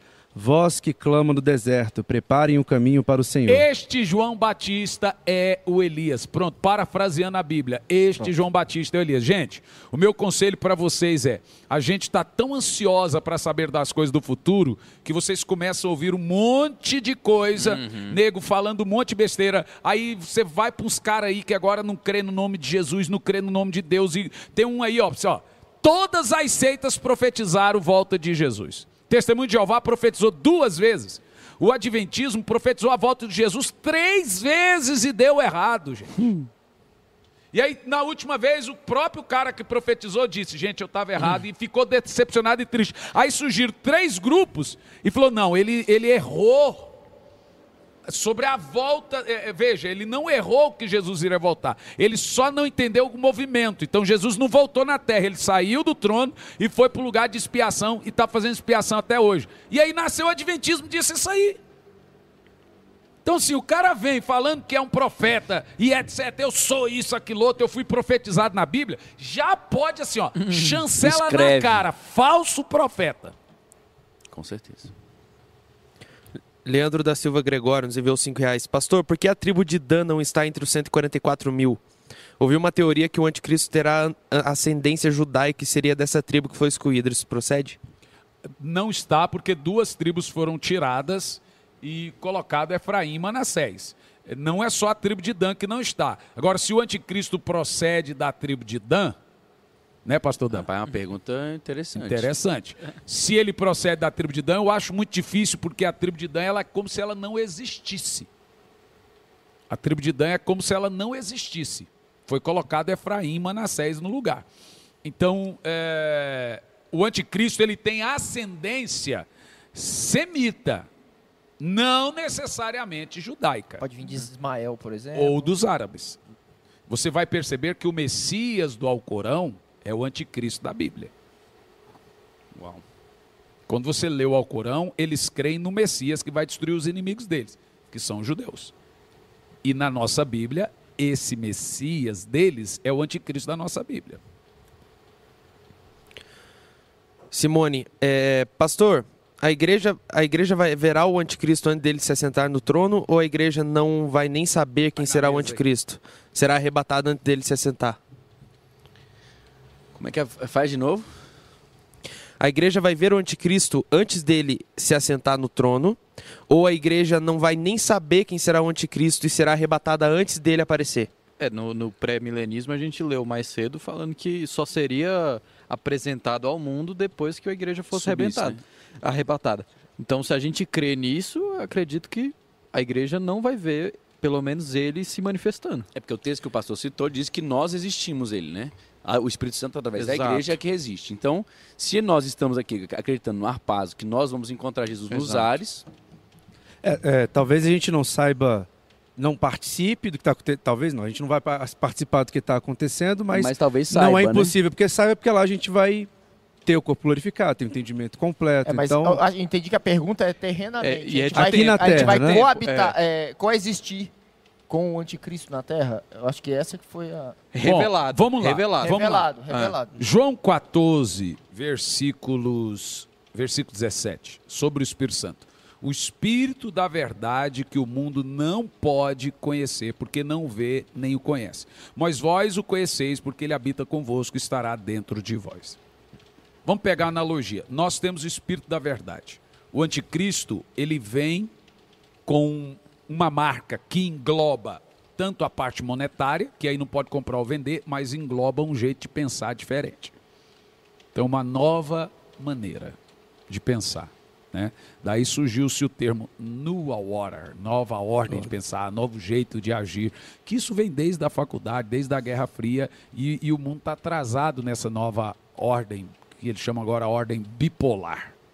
É, que o mundo era é, é, é, que o, é multipolar, o mundo era bipolar, era, era a União Soviética e seu bloco, e Estados Unidos e seu bloco, era o mundo bipolar. Aí surgiu-se o termo, precisamos de uma nova ordem, que não seja bipolar, mas que seja multipolar. Plural, plural na política, plural na economia, e surgiu o termo globalização, e plural no jeito de pensar. Então, se você for perceber, de 15, 10 anos para cá, surgiu a ideia de intolerância religiosa. Sim o próprio livro do Edir Macedo, Orixás, Caboclos e Guia, foi proibido por muitos anos de, de ser publicado. Ele conseguiu na justiça. Por quê? Porque no mundo plural, que essa faz parte da marca da besta. Só que a agenda está atrasada. No mundo plural, não, não cabe a Bíblia. A Bíblia ela é exclusivista. Ela não é plural. Ela é absoluta, né? Exatamente. Não tem como você ser plural. Não tem como a nova ordem nascer 100% enquanto tiver cristão na terra. Uhum. Nós somos o espírito uhum. da verdade que resiste o espírito da mentira, diz 2 de Paulo aos Tessalonicenses 2, versículo 6. Vê? O Espírito Santo está em nós e nós resistimos o espírito da mentira. Quando ele for retirado, não tem mais o espírito da verdade. Aí todos serão enganados com essa novo jeito. Parece uma coisa. E de fato, gente, parece uma coisa é esquisita, é complexo, né? né? É. é. complexo. Porque parece que todo mundo tem que falar a mesma língua, é uma torre de Babel. Uhum.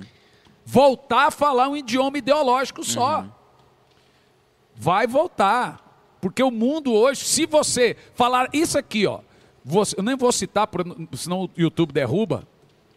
Se você falar isso aqui é intolerância, se você falar isso aqui é feminismo, se você falar isso aqui é racismo, se você falar isso aqui é, é homofobia, se você falar isso aqui, ou seja, tem um jeito certo hoje criado de falar as coisas. Sim. É, o senhor falou tudo, né? Dependendo do senhor falar, derruba. Derruba. É. Então fica sem voz também. Politicamente fica correto. sem voz, é, é, o tal do é. politicamente correto. Isso já é um treinamento. E já tem candidatos à presidência, não vou citar o nome também, dizendo que tem que rever a comunicação, ou seja, vão cercear ainda mais. E vai. A, vão tentar, né, impedir ainda mais aquilo que a gente tem que falar. E o que o senhor falou que no mundo plural a Bíblia não cabe, a gente vê isso aí em vários países, até mesmo no Brasil, leis municipais aí tentando tirar o que a, a, Bíblia da, da, das já escolas, tirou, né? Já tirou, já tirou é. Né? A Bíblia é intolerante. Essa é a verdade. Eu acho que não é que ela seja intolerante, ela tem uma verdade absoluta. Hoje todo mundo quer relativizar tudo. E na Só ideologia que quando ela você não chega cabe. com a relativização diante da Bíblia, ou você fica com a Bíblia ou com a relativização. Lewis dizia isso, né? É, o cristianismo ele é excludente. Não tem para onde você correr. Se você adere ao cristianismo, não tem como você aderir a outras coisas. Como o rapaz disse para mim, como o rapaz disse para mim, pastor, se eu for cumprir tudo que a Bíblia manda, eu não vou viver mais. Falei, você entendeu? Aê. Agora você é chegou exatamente no isso. questão. Ah, essa é a ideia. Morre. Morre para você mesmo. Manda, Gi. Carolina Almeida, pastor, em relação ao pré, pós, é, tribulacionismo, algo a respeito da minha salvação? É aquele negócio. Salvação, a gente acredita aqui que você não é salvo mediante a sua crença. A gente acredita, que, perdão, crença que eu digo sobre o seu pré, pós, milenismo. Entendimento. Você não precisa ser pré, você sabe.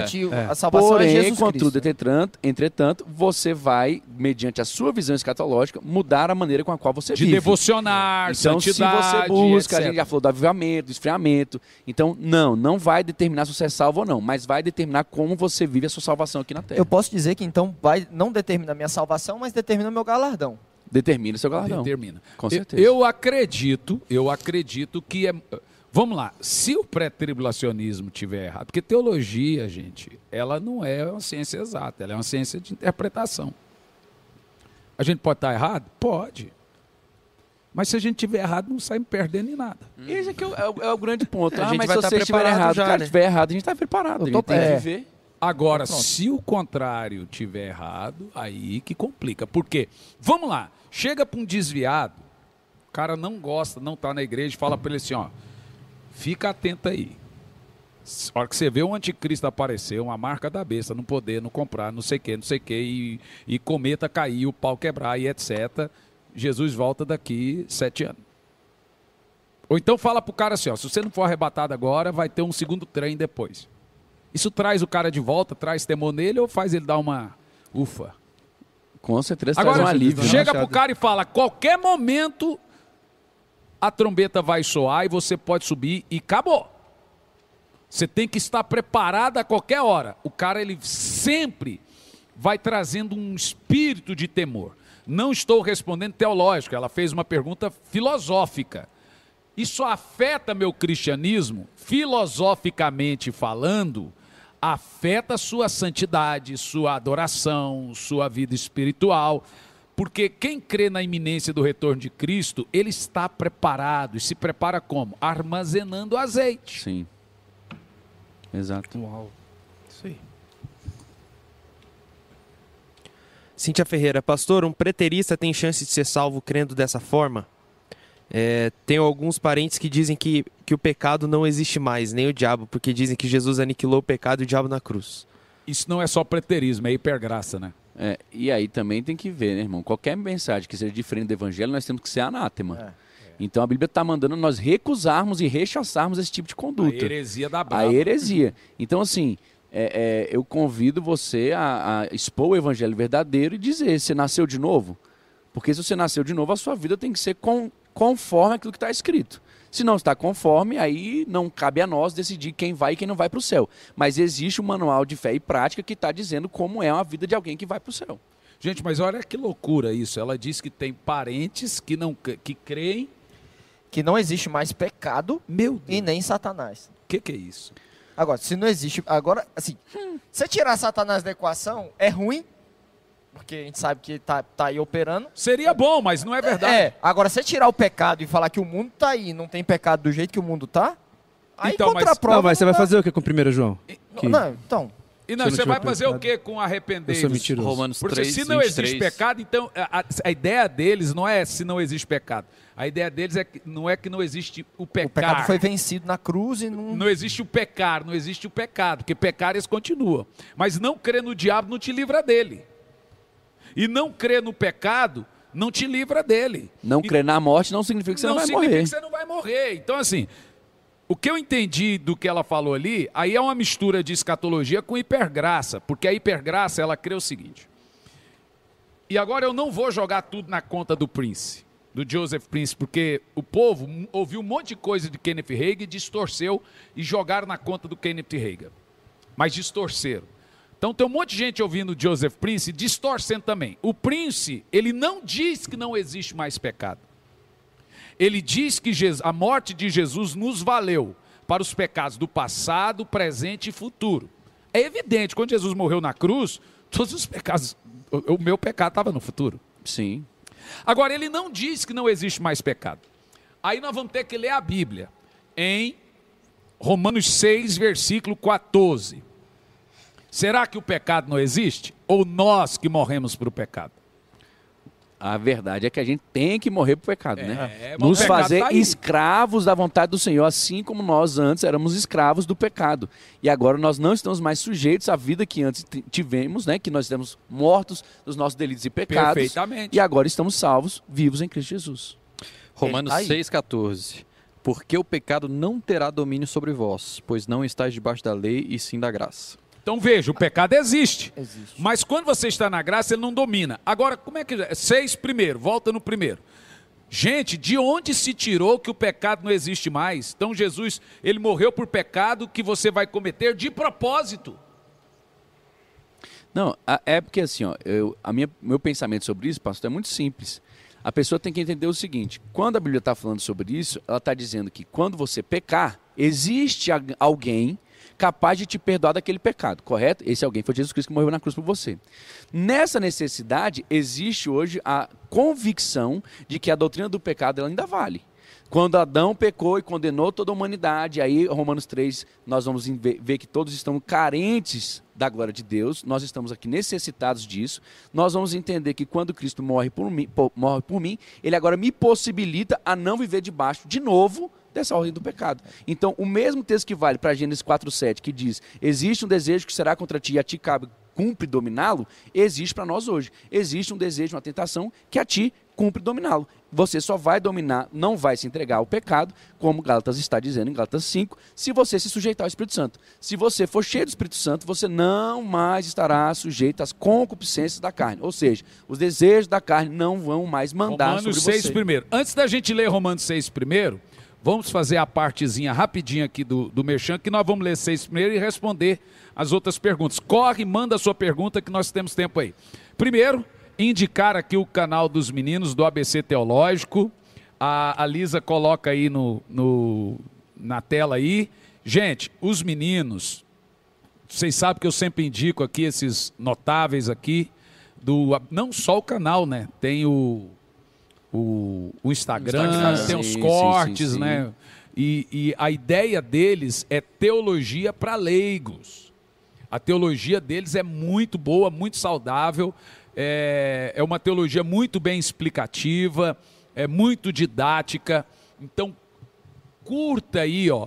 O, o, se inscreva no canal deles, Pastor Dan, fala um pouquinho aí da ideia do ABC. O ABC Teológico ele surgiu de uma conversa nossa com o Pastor Hernani. Se você já viu aqui um, algum episódio nosso com ele, ele gravou lá com a gente no nosso canal. E aí a gente veio a necessidade de postar conteúdos para formar também as pessoas que creem como nós cremos. E aí a gente percebeu que existia um mundaréu de informações contrárias ao que a gente acredita. Não que a gente não tenha é, desejo de conversar, não que nós queremos ser exclusivistas, etc. Mas nós também achamos que devíamos colocar na internet um conteúdo que e, é, de ABC, é, né? De ABC Fácil que comportasse aquilo que nós cremos. Então, o ABC teológico ele vem explicando ali inúmeras coisas. Nós temos é, falando sobre soteriologia, libertação, falsos profetas. É um conteúdo menor de uma hora, então é bem mais rápido. Você está ali, você vai pegando ali. Tem cortes também, tem o ABC 10. Então é um negócio que vai te enriquecer demais. E eu convido você a participar junto com a gente toda sexta-feira, 10 horas da manhã, ao vivo no ao nosso vivaço, canal. Ao, ao vivaço. vivaço. Vocês respondem o chat também. Responde ao chat também. Exatamente. Amanhã, sexta-feira, 10 horas, nós vamos falar justamente sobre avivamento. Não Olha foi à toa que coisa do que a gente estava conversando. Que tema tremendo, hein? Ó, gente, 10 horas da manhã eu estarei assistindo e vocês também, tá bom? O Inclusive, ABC... o, a gente tem um, um, ABC com o senhor gravado sobre escatologia, ficou excelente, né? Mete, mete foi, foi um panorama muito bom. É, você que está aqui, ele. você pode assistir depois. Aqui no próprio é canal verdade. do Pastor tem. Top demais. Tá lá e tá no canal deles. É. E o Instagram do ABC, né? Isso, ABC Teológico, está no Instagram também. Você vai poder curtir, ver lá nossas fotos, ver, fazer seus comentários. E é muito importante, né, pastor? Eu estou vendo aqui inúmeras perguntas. Isso aqui é o que faz o canal, é você perguntar, é você interagir. Esse conteúdo é para você. Esse tá é aqui. o coração do podcast, né? Exatamente. É fazer a pessoa interagir, né? É... Outra coisa que eu quero falar com você nós estamos lançando uma promoção dessa série escatológica do livro Ladrão da Noite. E se você comprar o livro Ladrão da Noite, que é o livro completo sobre escatologia, eu vou lhe dar a apostila. Olha o que eu vou fazer na promoção, mas você tem que dizer que assistiu, está assistindo o podcast da série Escatologia o livro Ladrão, Ladrão da Noite, mais a apostila, a apostila para ensinar escatologia. Escola bíblica, sua sala de aula, etc. Vou te dar o livro e a, a, a apostila para você se tornar um ensinador de escatologia pelo preço do livro. A apostila eu vou te dar de brinde. O livro e a apostila. E quer mais uma promoção? E o correio vou te dar o correio. Mas você tem que dizer que assistiu o podcast. O Juliano e o Pedro estão nos assistindo, vão montar. É, como é que chama? Cupom. O, o cupom, que aí você vai entrar, você vai assistir, você vai entrar nesse cupom, nós vamos mandar para você o, o cupomzinho. Então, qual é a promoção? O livro Ladrão da Noite, que é um livro completo sobre dispensação, escatologia, e a apostila, que é para mestre, a apostila para professor. Que aí você vai ensinar também escatologia. Outra coisa importante, nos dias 15 a 21 de novembro, nós temos a nossa escola integral de profetas. São seis dias intensivo. Você vai estudar comigo seis dias intensivo. São apenas 200 vagas, tudo incluso: café da manhã, almoço e janta. São três estudos em seis dias. Você vai ter todo o material didático já incluso. Apostila de escatologia, apostila de batalha espiritual e apostila dos dons do Espírito. Por seis dias, que dia 15 é feriado de novembro, agora as vagas já passaram da metade, você precisa correr, se inscrever, se vale a pena, diploma, tudo isso, dia 15 a 21 na Escola Integral de Profetas, Capacitação Ministerial e Profética. Então está em tempo. Lancei aí a promoção para você o livro Ladrão da Noite, você compra o livro, nós vamos lançar o cupom, você compra o livro, mais a apostila, tá bom? E ainda ganha o correio. Vamos e, ler agora. E é, essa, e é, com essa, equipe toda aqui? A capacitação ministerial e profética? Toda essa equipe aí, ó. Que lê, isso, lê a equipe hein? aí, pastor. Que qualidade. A apostila será, em, nós vamos em, pode ser tanto em PDF, Vamos mandar a apostila em PDF. O pessoal está é pedindo, é. então nós vamos uhum. dar o livro e a apostila a gente manda em PDF para todos. Qual é a equipe que está aí? Olha, eu vou te dizer, aqui deu até vontade, viu? Hernani Santos, Lamartine Pozella, Eibe Uber, Luciano Subirá, Laudi Jair Guerra, é, Mac Anderson, Valdir Reis, Nelson Braido e no aqui, ó. Luciano Subirá. Luciano Subirá aqui, o nosso campeão ali, o coordenando Jean, tudo, metendo bronca fazendo o Espírito Santo pousar Mas lá. É, essa equipe aí, pastor Daniel, é um plus. Que isso, é só à noite. As aulas são durante o dia. À noite é um plus. A pessoa vai participar da aula, ela vai lá, vai ficar seis dias intensivo, a aula o dia todo. Essas batalha espiritual, escatologia e toda a escola do espírito. E à noite tem esse cutinho aí. Rapaz, esse refresco, esse, esse, esse privilégio todo a galerinha do meu canal. Que qualidade. a galerinha aí. Vamos lá, vamos, vamos ler lá. Hebreus 6, uh, Hebreus, Romanos, Romanos 6 e 1. 6 e 1. Respondendo à pergunta da irmã se os, a família dela era salva, sendo preteridos que não crê em demônio, não crê em pecado e etc. Que diremos, pois, permaneceremos no pecado para que seja a graça mais abundante? Verso 2: De modo nenhum, como viveremos ainda no pecado, nós, os que para ele morremos. Bom, vamos. É, pode ler essa pergunta aí, Jean. Uma pergunta complexa, mas já vamos abrir então, Daniel. Daniel 12, 11. 12, 11. Quer que, que leia agora? Pode ler. Tá, é, o Alexandre nos enviou cinco reais e disse: Daniel 12, 11 fala que após a desolação passará 1290 dias. E no verso 12 fala que quem que chegará, fala de chegará eu, eu não entendi muito bem essa parte aqui. É, e no verso 12 fala que chegará a 1335 dias. Mas a tribulação não seriam os 2520 dias? Rapaz, aí eu tenho que pegar uma, um papel para fazer a matemática aqui. Eu não entendi a conta dela. A tribulação são, são mil. mil é, é, são dois períodos de. Três anos e meio, né? Três anos e meio. São dois períodos de três anos e meio. É, eu, eu não entendi um pouco a conta que ela fez ali. Dá 1.277 dias, né? 1.277. É, vai dar, vai dar 1.290, vai dar mais ou menos três anos e meio, né? É, três anos por aí. e meio. É, é isso. É 1.290. 1.290 dias, três anos e meio. A tribulação são. É, a tribulação, gente, é, são dois períodos. Mas a tribulação toda. Nós tivemos aquele podcast, vamos indicar de novo no canal aí, ABC Teológico, que eu expliquei os detalhes sobre as 70 semanas de Daniel.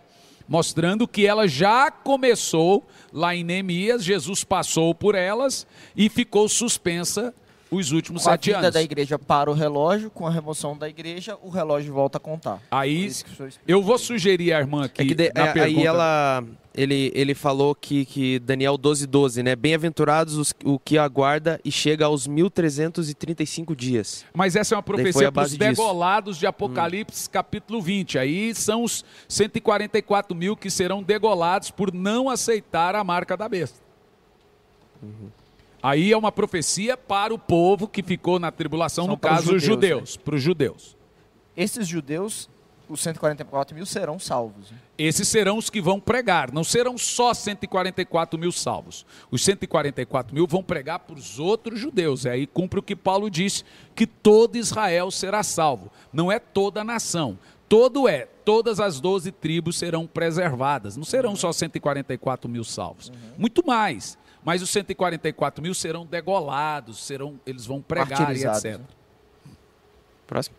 Manda ver. É, Keila Cardoso nos enviou 5 reais e disse: Quem serão as duas testemunhas? Que pergunta fantástica. Vamos abrir o texto aí das duas testemunhas. Parece que eu estava revelando que teria essa pergunta. e ó, o pessoal já está fazendo ela no chat aqui, tem tempo, viu? Mas eu sei, essa, essa pergunta é boa.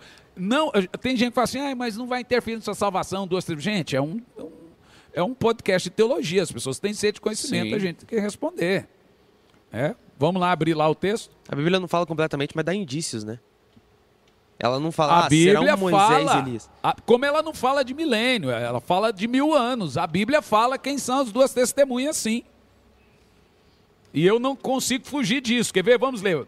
Vai lá, doutor Rachid. É, Apocalipse 11, né?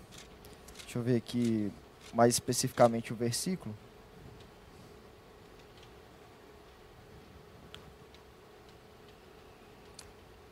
É o 2, não é? Versículo 2? Isso. Deixa eu ver se é. Não, não é não. Não. Ó, 11.4. São estas as duas oliveiras, os dois candelabros que estão em pé diante do Senhor da terra. Se alguém pretende causar-lhe dano, da boca destas testemunhas sai fogo e devora os inimigos. Sim, se alguém pretende causar-lhe dano, certamente deve morrer. É, é o 3 também, né, pastor? Darei poder às minhas duas testemunhas. Isso. E elas profetizarão durante 1260 dias, dias, vestidas de pano de saco. É o mesmo texto de Daniel ali. Uhum. Então é metade de uma tribulação, 1260 dias. É, é, na realidade, aí é o seguinte: elas vão profetizar por, por cinco meses. Preste muita atenção nisso. Quer que leia o verso 6? O verso 6 é. Leia. É que fala, né? É, esses homens têm a capacidade de trancar o céu de maneira que não chova durante o tempo em que estiverem profetizando, e têm o poder de transformar a água em sangue e ferir a terra com todas as espécies de flagelos, tantas vezes quantas ordenarem. Fica muito fácil você saber quem são. Não diz que terão, diz que tem o poder. Quem que transformou água em sangue e trouxe praga? Moisés. Moisés. Quem que parou o tempo para que não chovesse? Elias. Quem apareceu na transfiguração? Moisés, Moisés, Moisés Elias. Então pronto. ah, mas Enoque, bom, Enoque não tem histórico. Ali, ó, os dois, um representa a lei e o outro os profetas. É, o único argumento a favor de Enoque e Elias é porque, como eles não morreram, não, seria esse seria argumento. que todo homem teria que morrer, né? Então, não, esse Bíblia, é o único argumento. É o único, mas a Bíblia não diz que é, é, as duas testemunhas deveriam não ter morrido. Não tem esse texto Sim, na Bíblia. Pra... Mas que eles morrerão no final. Agora, né? que Deus ressuscitou Moisés, eu não tenho dúvida. Porque senão nós quebramos um fundamento doutrinário na transfiguração. É. Aí então foi Saul que subiu lá. Eita. Porque Moisés vem. Quem pegou, pegou. Né? E falou e conversava. No Monte da Transfiguração vem é. Moisés. E aí nós ou vamos ser espíritas, temos uma sessão espírita também na Transfiguração, e também foi, foi, Saul, foi Samuel mesmo que subiu, subiu lá e falou. O... Se não é, o apóstolo Paulo diz que a morte reinou até Moisés. Por que que Judas, versículo 9, o diabo não acha o corpo de Moisés? Aí nós temos um argumento. Eu sou acusado de ser adventista toda vez que eu falo isso, porque o adventista crê que Deus ressuscitou Moisés. Mas eu não sou adventista porque creio que Deus ressuscitou Moisés. Eu apenas creio que Deus ressuscitou Moisés. E por que, que eu tenho que obrigatoriamente crer que Deus ressuscitou Moisés? Senão, nós temos um problema doutrinário aqui agora. Moisés volta na transfiguração. Quem foi que voltou no corpo de Moisés e agora? na transfiguração? Se ele não foi ressuscitado, quem apareceu lá? E não pode voltar, ué. É. Elias, sabemos, foi arrebatado vivo. Enoque também. Mas Moisés, o corpo dele não é achado, não é encontrado. Agora temos aí, primeiro fundamento. Segundo fundamento, eles têm poder para fechar o céu para que não chova. Elias. Eles têm poder para transformar água em sangue e enviar praga. Moisés. Moisés. E tem que ser lei e profeta. Aí se cumpre uhum. certinho, ou seja, o rastro, o mapa de quem são as duas testemunhas está muito claro para mim na Bíblia. A partir da transfiguração, que vem Moisés e Elias representando lei, profeta, Jesus, graça, lei, profeta e, e graça. graça. E nós temos também o fundamento aí do, dos sinais que, que elas tinham poder. Então, para mim, fica muito evidente que as duas testemunhas são Moisés e Elias.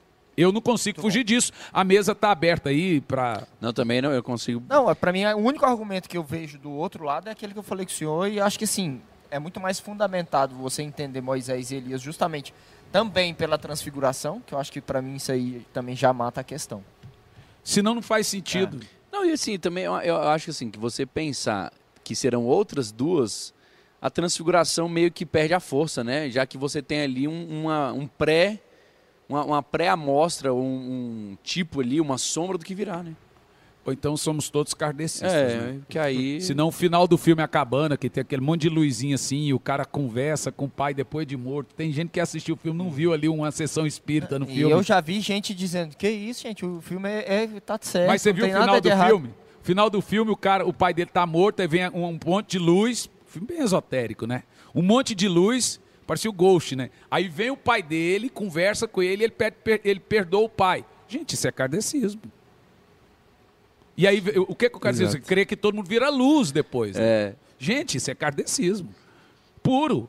Ou então, ali na transfiguração, vem Moisés vestido de luz, junto com Elias vestido de luz, e Jesus. Aí também seria o quê? Kardecismo. A única argumentação que nós temos para que não seja kardecismo é que sim, Deus ressuscitou Moisés.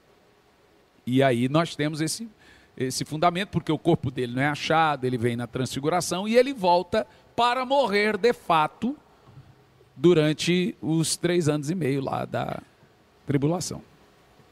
É, morrer de novo. De né? novo, né? De novo, né? o pessoal perguntou aqui, mas e Enoque? Enoque está com Deus. Enoque está com Deus. Enoque, Deus tá quis lá. chamar ele para ele. Foi, mas já não era. Andou tá com Deus e Deus o tomou para si. Ele, Enoque tá foi um escriba do, do seu tempo, né? um profeta. Manda, gente. Ana Paula Gregório nos enviou cinco reais e perguntou: as duas testemunhas virão em carne e osso para a terra?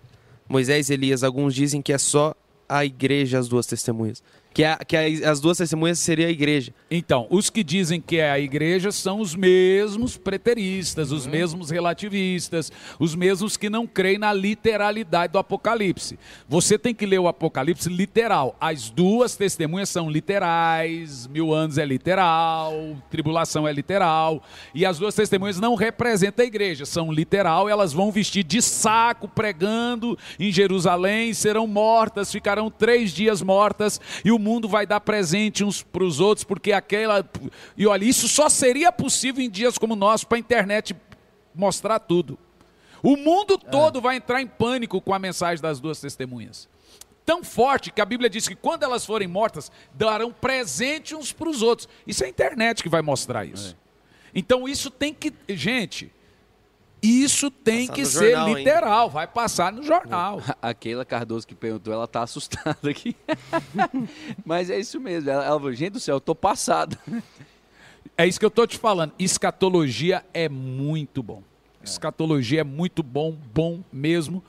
É, o meu tema de escatologia na quinta que vem, nós estamos na série de escatologia, eu vou falar sobre dispensações. As sete dispensações. Esse é forte. Você entender que nós estamos na última dispensação. Aí eu vou te mostrar na Bíblia por que Jesus volta no nosso tempo. Manda Eita. outra. Fábio Santos, pastor e toda a bancada, se houver, é, se houver lembrança das coisas daqui, não sentiremos pesar para aqueles que, que não subiram conosco? Tem gente que tá brava aqui porque o Jean não fala nada. Nada, tá aqui Deixa só para responder pergunta. dele. Passa a pergunta de novo aí, que eu, eu me distraí. Se houver lembrança das coisas daqui, não sentiremos pesar ou algum sentimento de tristeza por aqueles de nós que não subiram? O que vocês querem responder? Eu tenho a minha resposta, mas vamos ouvir a bancada aí. Eu também concordo. Eu acho que não vai lembrar. Eu acho que, assim, nós temos um, um, um glorificar que vai acontecer no corpo. E isso passa também porque você vai ter que lá não vai ter choro, não vai ter tristeza, não vai ter, não vai se dar em casamento. Uhum. Então, talvez é, se aí não tem é complexo, choro, né? Talvez Você... não tenha esse pesar por Não tem esse pesar, é. Não vai ter sofrimento, né? Vai Como lembrar das um coisas pesar? boas, né? Talvez. É. Não sei. Tem duas linhas interpretativas. Tem aquele que crê que será enxugado dos olhos toda a lágrima, então não lembraremos de mais nada.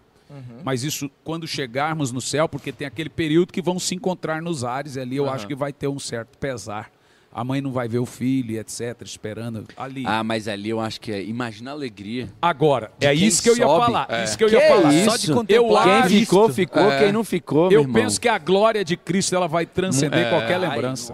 Ai, é aí que tá. Vai ofuscar qualquer outra coisa. Quando nós conhecermos, quando nós somos conhe como nós somos conhecidos. Meu Deus, gente. Você nem vai querer ter, ter lembrado Exato, nada. Não vai ter outra palavra na nossa boca a não ser santo, santo, santo. É. Então eu acho que quando nós contemplarmos o Senhor como Ele hum, é. verdadeiramente é, e ele ali nós tivermos a, a, a, a, essa realização de não ver mais como um espelho de bronze, mas ver verdadeiramente. Meu Deus.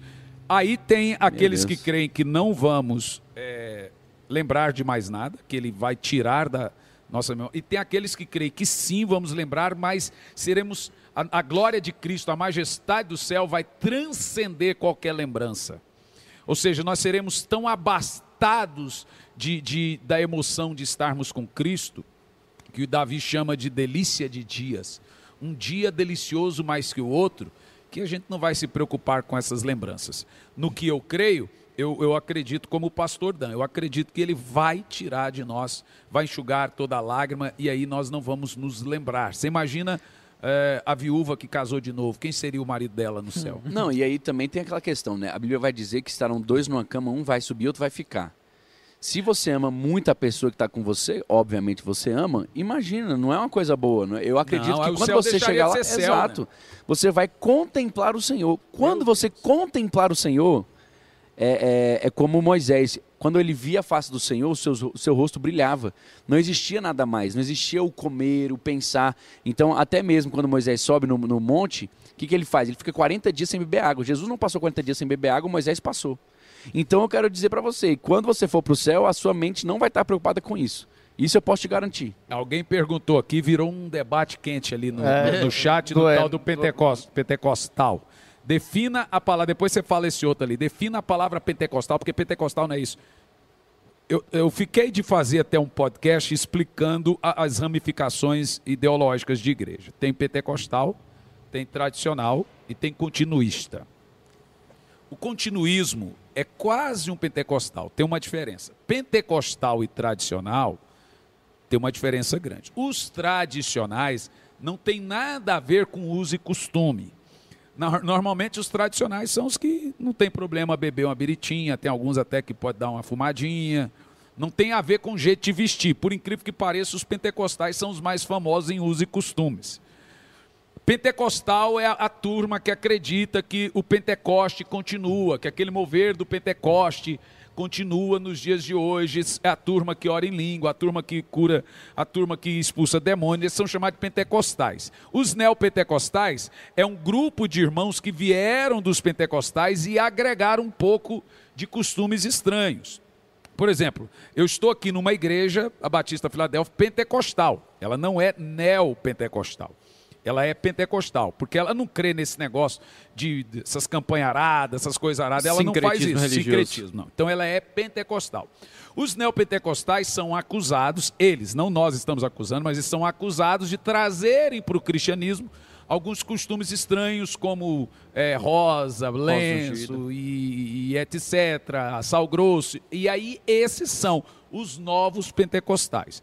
A minha igreja, apesar de se chamar Graça Church, ter um modelo renovado de cor e etc., ela, é, ela não é neopentecostal nesse costume. Ela é pentecostal. Ela não crê nessas coisas, mas tem muitas que creem. Os tradicionais são aqueles que não creem na continuidade dos dons. Nós somos o que? Pentecostal continuista. Qual é a diferença? A diferença é que o batista, o pentecostal, o batista renovado, que é um pouco da minha teologia, ele crê que o dom de língua não é evidência para batismo que você tem o Espírito Santo. O dom de língua é evidência de revestimento de poder. Não que você tem o Espírito Santo. Nós cremos que tem gente que tem o Espírito Santo e não ora em línguas. Essa é a diferença do continuista para o pentecostal. O pentecostal ele crê que o dom de língua evidencia se você tem ou não o Espírito Santo. É, o, pente o, pentecostal clássico entende clássico, assim, né? A Assembleia clássico. de Deus, por exemplo, Isso. ela entende assim. O, o, pentecostal continuista, como aqui a Filadélfia, eu estou, os batistas renovados, creem no dom de língua normal, mas não crê que ele evidencia que você tem o Espírito Santo. Ele evidencia revestimento de poder. Estou é, certo, eu, pastor Dan? Com certeza. É, eu tenho só um questionamento com isso, pastor. Não é bem um problema, né? É só um questionamento. É porque se é o Espírito que dá o dom, se é o Espírito Santo que dá conforme ele quer, então para eu entender que o falar em línguas é a evidência do batismo com o Espírito Santo, necessariamente eu vou ter que dizer que todo crente tem que falar em língua. E eu não consigo juntar isso com esse entendimento de que é o Espírito que dá o dom do jeito que ele quer. Mas, é, mas é quer. isso que ele falou. É isso que não, eu falei. É, é isso que eu estou dizendo. Tá... Eu estou falando que o meu problema de entender de desse entendimento. Ah, sim. Mas da mesma forma assim, a Bíblia manda a gente buscar os melhores Pois é, manda buscar. De forma diligente. Mas né? do mesmo jeito ele dá, do jeito que ele quer. Então. É. Manda outra pergunta aí, Jean. O pessoal está pedindo para a gente voltar para o foco. Temos mais cinco minutos só, começou dez minutos atrasado.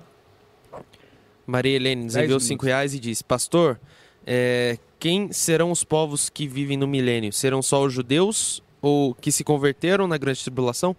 Essas perguntas são muito boas. Esse tipo de pergunta acalora o, o, o, o podcast.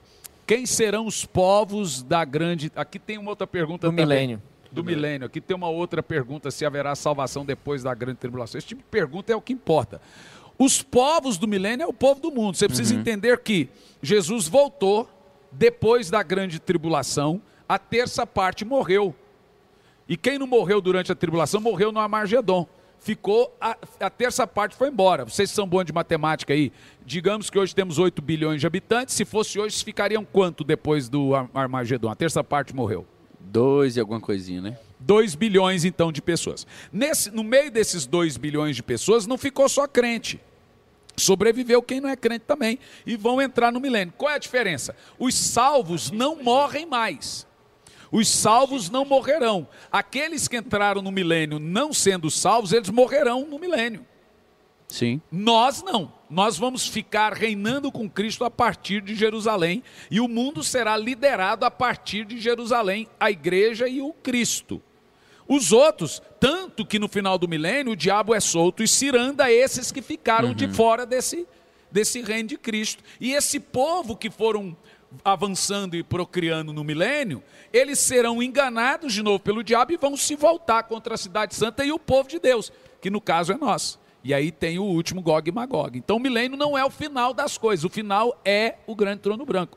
O milênio é um reino que Deus deu de presente ao seu filho pela sua obediência. Que será junto com a igreja. Né? Exatamente. Né? Aí a segunda pergunta dela, né? Serão só os judeus que se converterão na grande tribulação? Na minha fé, se você pode crer nisso, se você não crê, joga fora.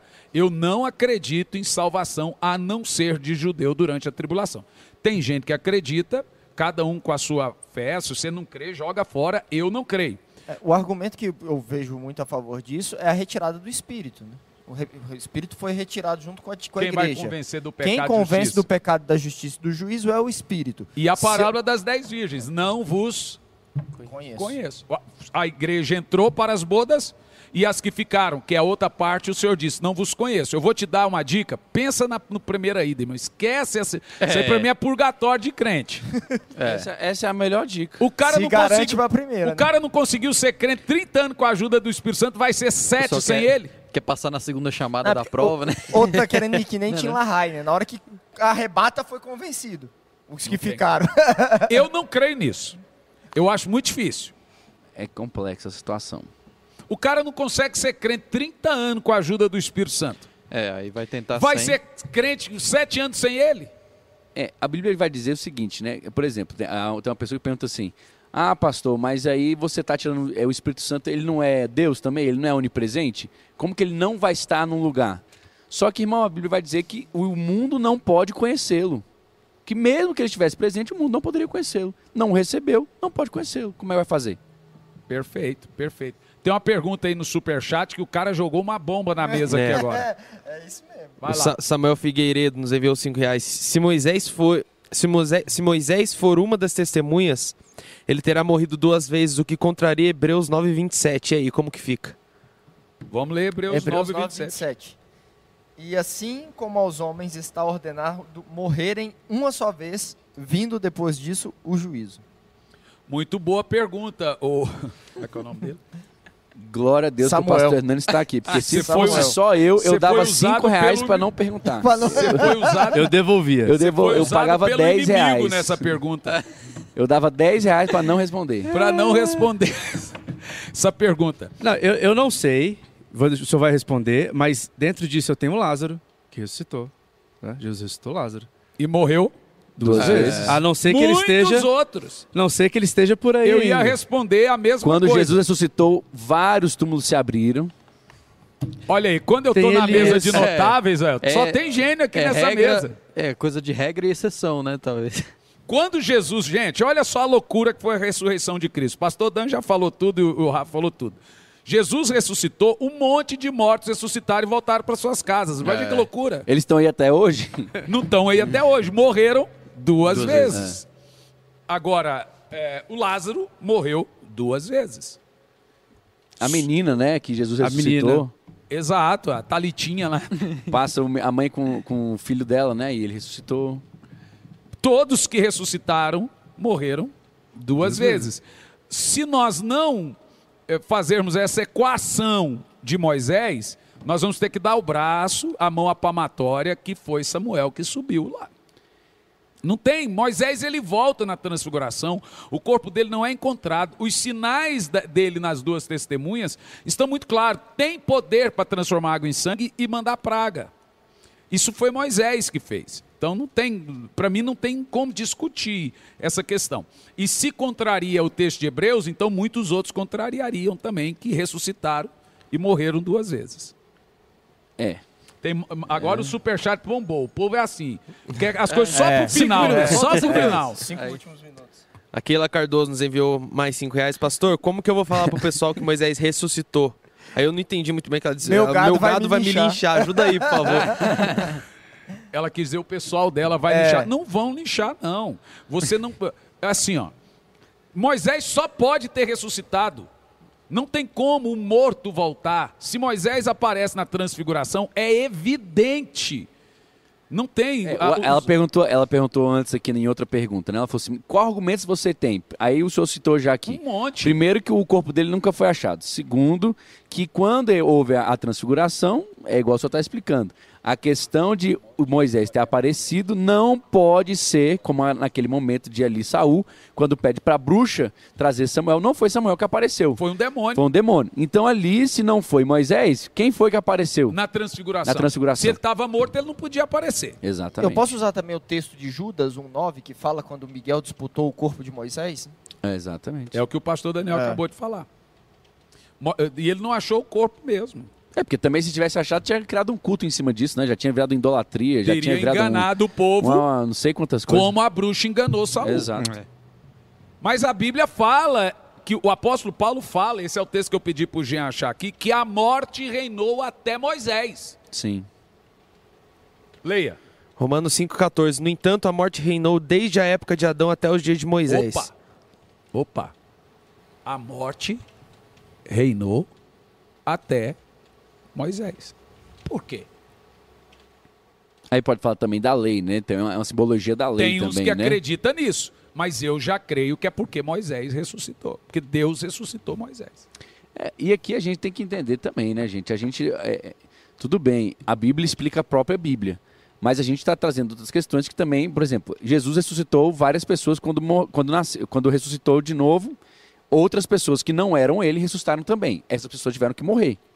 Ou nós temos aí pessoas com o quê? 2021 anos? É. Não dá. Teve que morrer. Então, assim, a Bíblia explica a Bíblia, porém, nós somos menores do que a Bíblia. O que a gente consegue entender hoje é diante de um cérebro limitado. E aí nós estamos falando de um Deus ilimitado. Então. Eu, eu só acho uma lógica. Não tem como a transfiguração, Moisés e Elias, tem que ter a lei e os profetas. As duas testemunhas têm que vir sobre esse prisma da lei e os profetas. Moisés e Elias representam a lei e os profetas. Há um histórico, né? há um histórico para isso. Eu, e aí tem os sinais das duas testemunhas. Não tem como fugir disso. Manda aí. Pelo que eu vi aqui, é, é a última, né? É, do Israel. Boa tarde, povo de Deus. É, após os mil anos, o que acontecerá?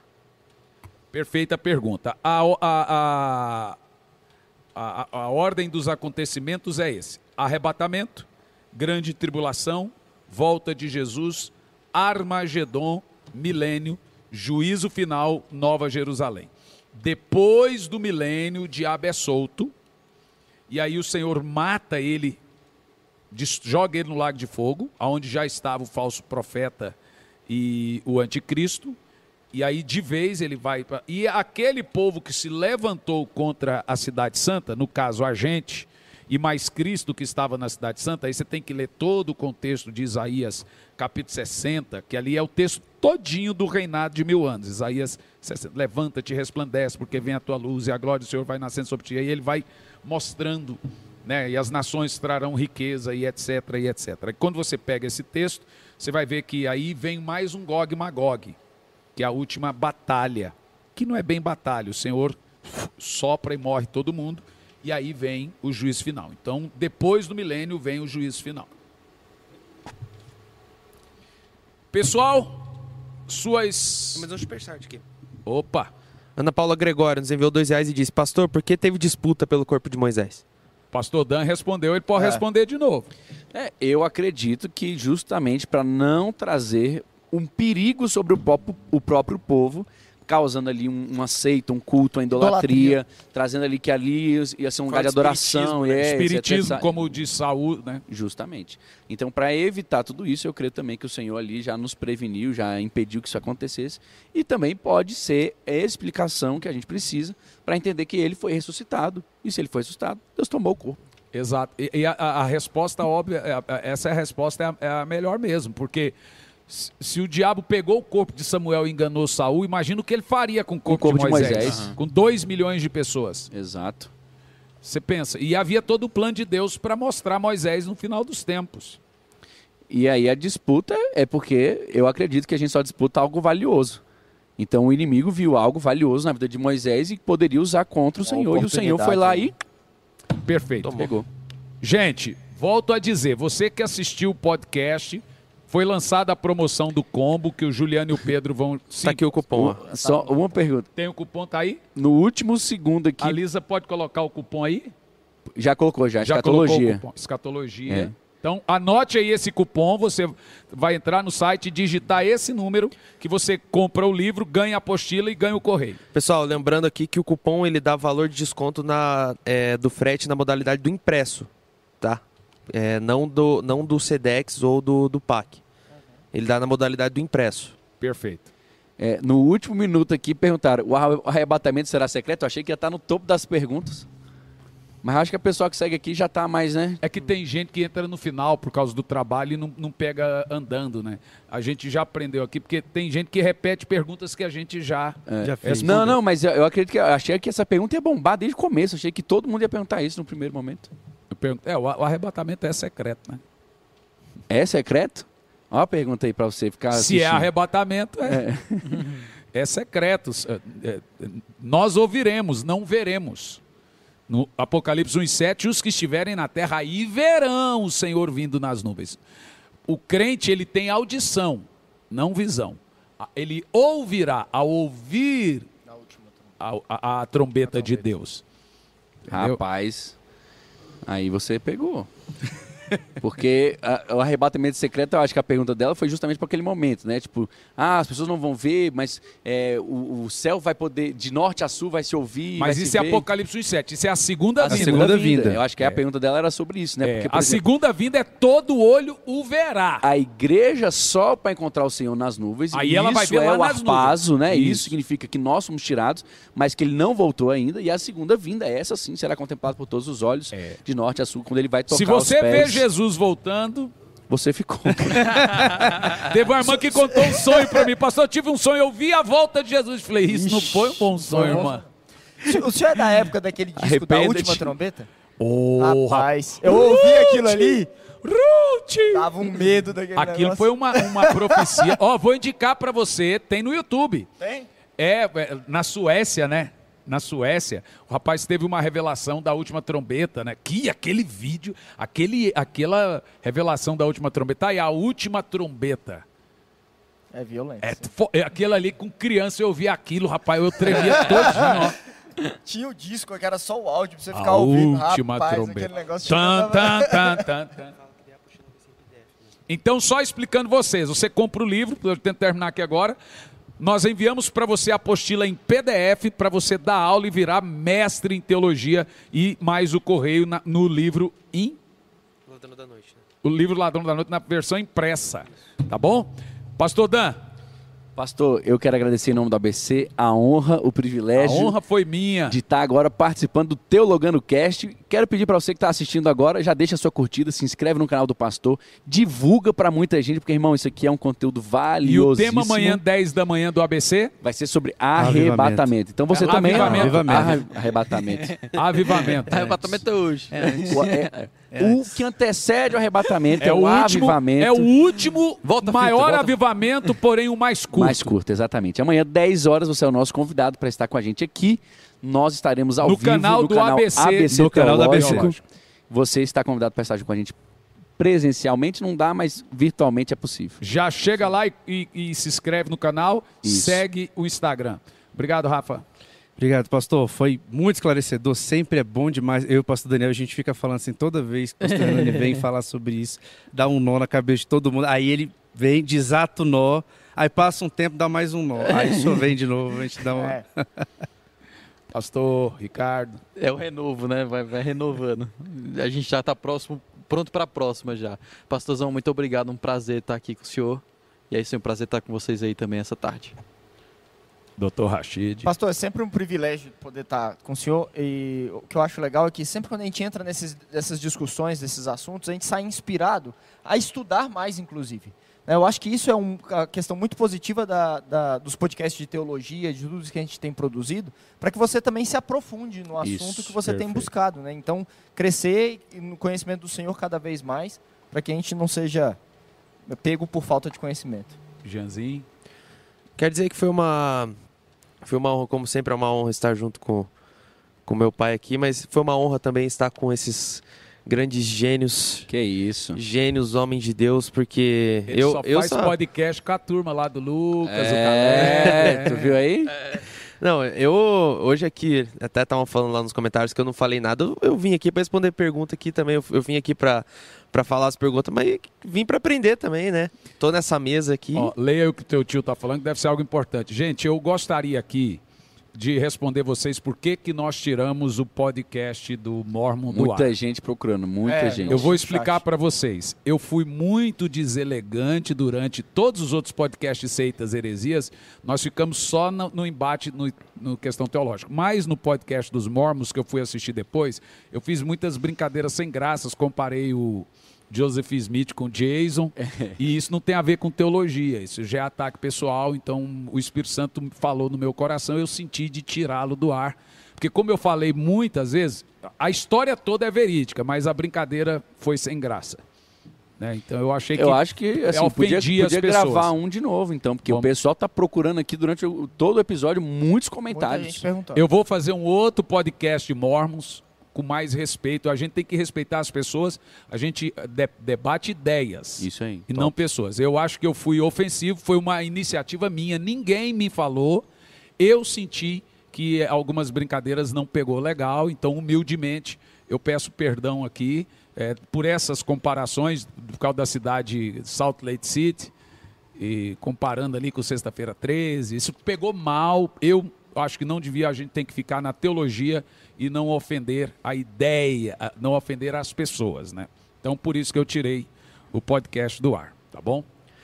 Gente, só só frisando aqui que eu acho que a partir de semana que vem terá o sem ar, né? Podcast. O Sem Ar Podcast. Isso. Então, gente, Misericórdia, vocês esse podcast aí não é de Deus, não.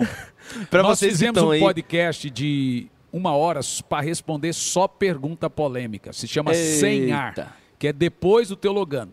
É o cara pergunta o que ele quiser. Você acha que alguém tem juízo fazer um negócio desse? Eu acho Então, que gente, pode, pode ir se bem inscrever. A gente vai deixar, a gente vai deixar nos comentários aí o que vai ser depois é, o Senha Podcast vai ser no meu canal, tá? Então vai vai estar aí nos comentários que daí logo após o Teologando o seu Cast canal. é youtube.com/barra Lucas Santos e é isso aí a partir de semana que vem, né? Aí o Sem Arcast será depois do, do Teologando. Vamos responder só pergunta igual aquela que o cara fez. O crente eh, que foi traído pode casar de novo? Tem direito de... É coisa desse nível. Essa aí é boa. Essa Mas aí eu é vou esse entrar pra tipo- fazer essa pergunta, porque nem eu sei essa resposta Mas, agora. ó, se você der pouco, eu pago o dobro para não responder. Gente, que Deus abençoe. Até quinta que vem. Até amanhã, 10 horas, no canal do ABC Teológico. Esses gênios aqui. Que Deus abençoe. Deus abençoe. Até a próxima.